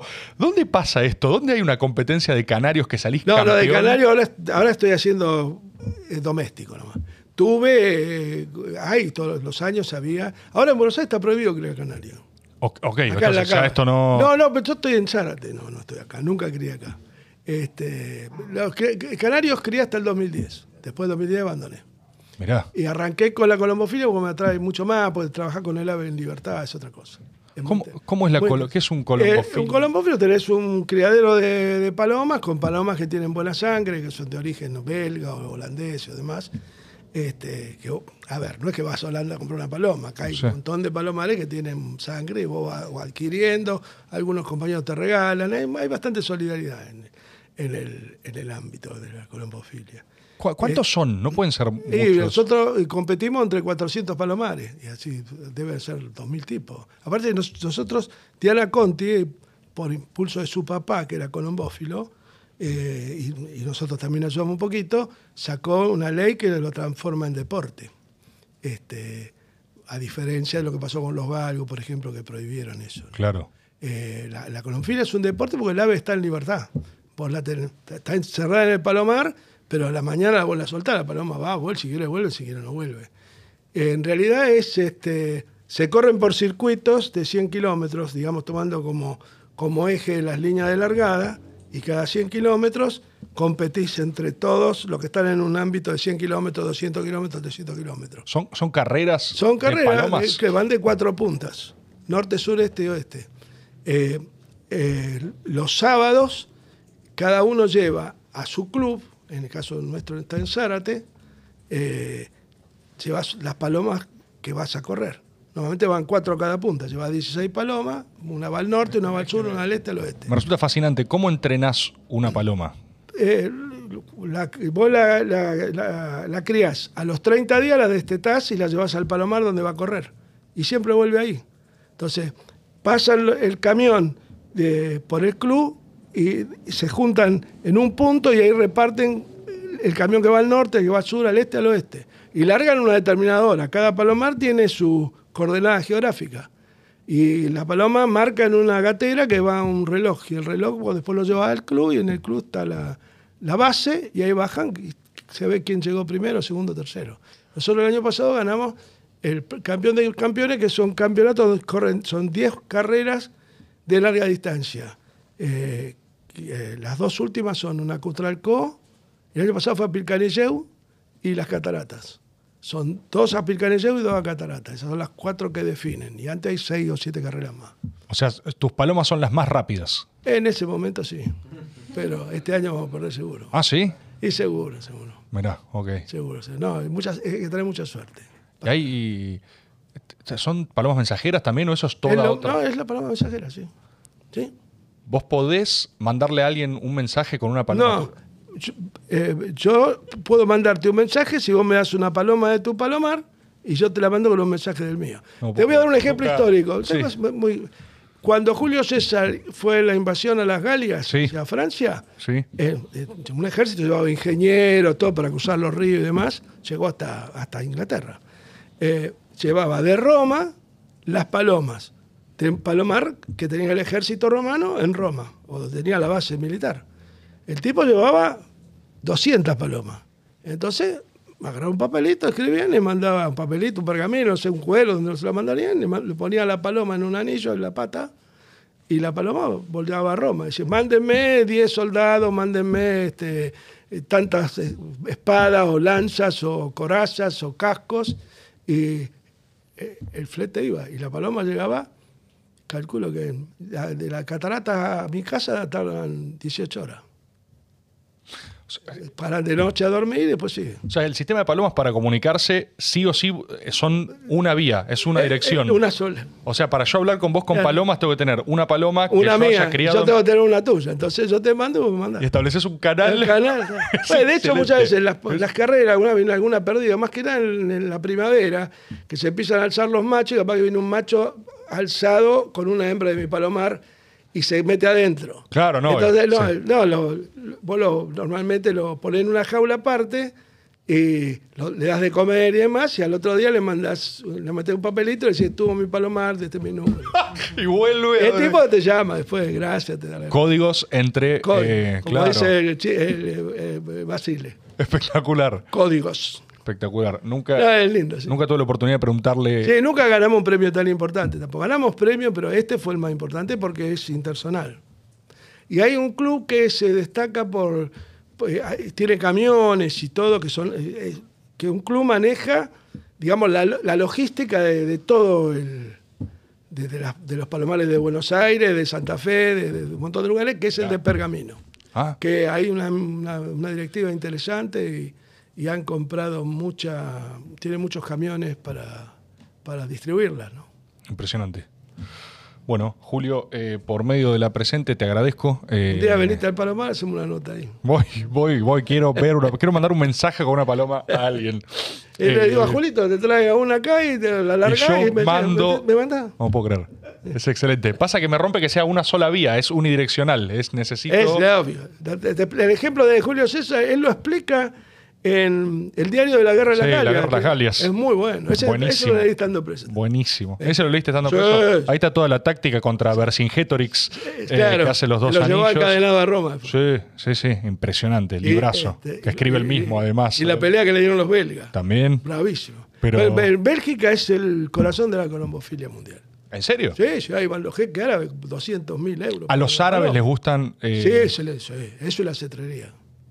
¿Quiénes son? o sea, los belgas son los mejores en. Sí, los número uno. Después están los holandeses y los alemanes, pero los número uno son los, belgas. Janssen, ahí hay cuatro o cinco palomares que son. La Ferrari. Ferrari en las palomas. 250 mil euros han vendido palomas los tipos. Los, van, van los jeques ahí.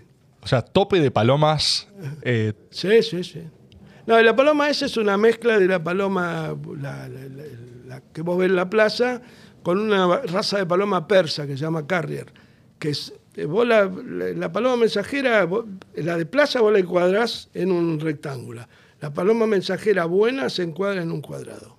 Es, es- es decir, eh, viste, el mata está ah, más... por el movimiento. Eh, No, viste, tiene, Tiene orgullo de paloma. eh, digamos, tiene esa es la, la estructura que le da la, la carrier este, belga. Eh, perdón, persa. O sea, uno puede reconocer, si uno ve una paloma, ve cómo se Ah, para. si no es, si una paloma de plaza, yo la miro y me doy cuenta enseguida. Re- Aparte, están, generalmente están parasitadas, ¿viste? Los bichos te das cuenta que están, tan mal. están mal, claro. Y las palomas persas son. No, no, son este, son más, son- tienen cogote más largo, si, si son, están más erguidas, son más erguidas. Tremendo. Bueno, excelente. Eh, me siento a gusto, me saqué todas las, las dudas que tenía con la colpofilia. Espero que no te haya traído más dudas que certeza. No, no, no, no. Me parece que estuvo bueno. Yo la pasé espectacular. ¿Vos cómo la pasaste? ¿Estuvo bien. Bueno. Lamento que nos haya hecho tener calor por, el- por No, mi, por, mi, por mi bronquitis. Está todo bien. Les agradezco la, la tolerancia al clima. Eh, es, es recíproco, gracias a vos. Voy a darle las gracias ahora sí a nuestro equipo de trabajo, como siempre, la veo a nuestra productora ejecutiva, Sus Leunda, en un rincón monitoreando la situación, atenta a los acontecimientos, a Tomás Islián, nuestro productor audiovisual, acá con los dedos sobre el teclado, monitoreando cosas que si Tommy toca un botón mal, se pudre todo, perdemos todo lo que tenemos. Agus Santoro también tomando nota, debe estar eligiendo en este momento qué placa vamos a ponerle a este tremendo episodio y a Trinidad Rebord, que dejó de anotar, dejó de anotar, ya no está ni fingiendo que está haciendo algo en este momento. Eh, les agradezco a todos y también a ustedes por haber visto este episodio, por acompañarnos cada domingo y por haberse ya suscrito a este canal. Noten cómo esto los condiciona, ya no les pido que hagan algo, sino que les agradezco por haberlo hecho. Eh, muchísimas gracias, nos vemos eh, semana que viene. Nos vemos. Adiós, adiós, adiós.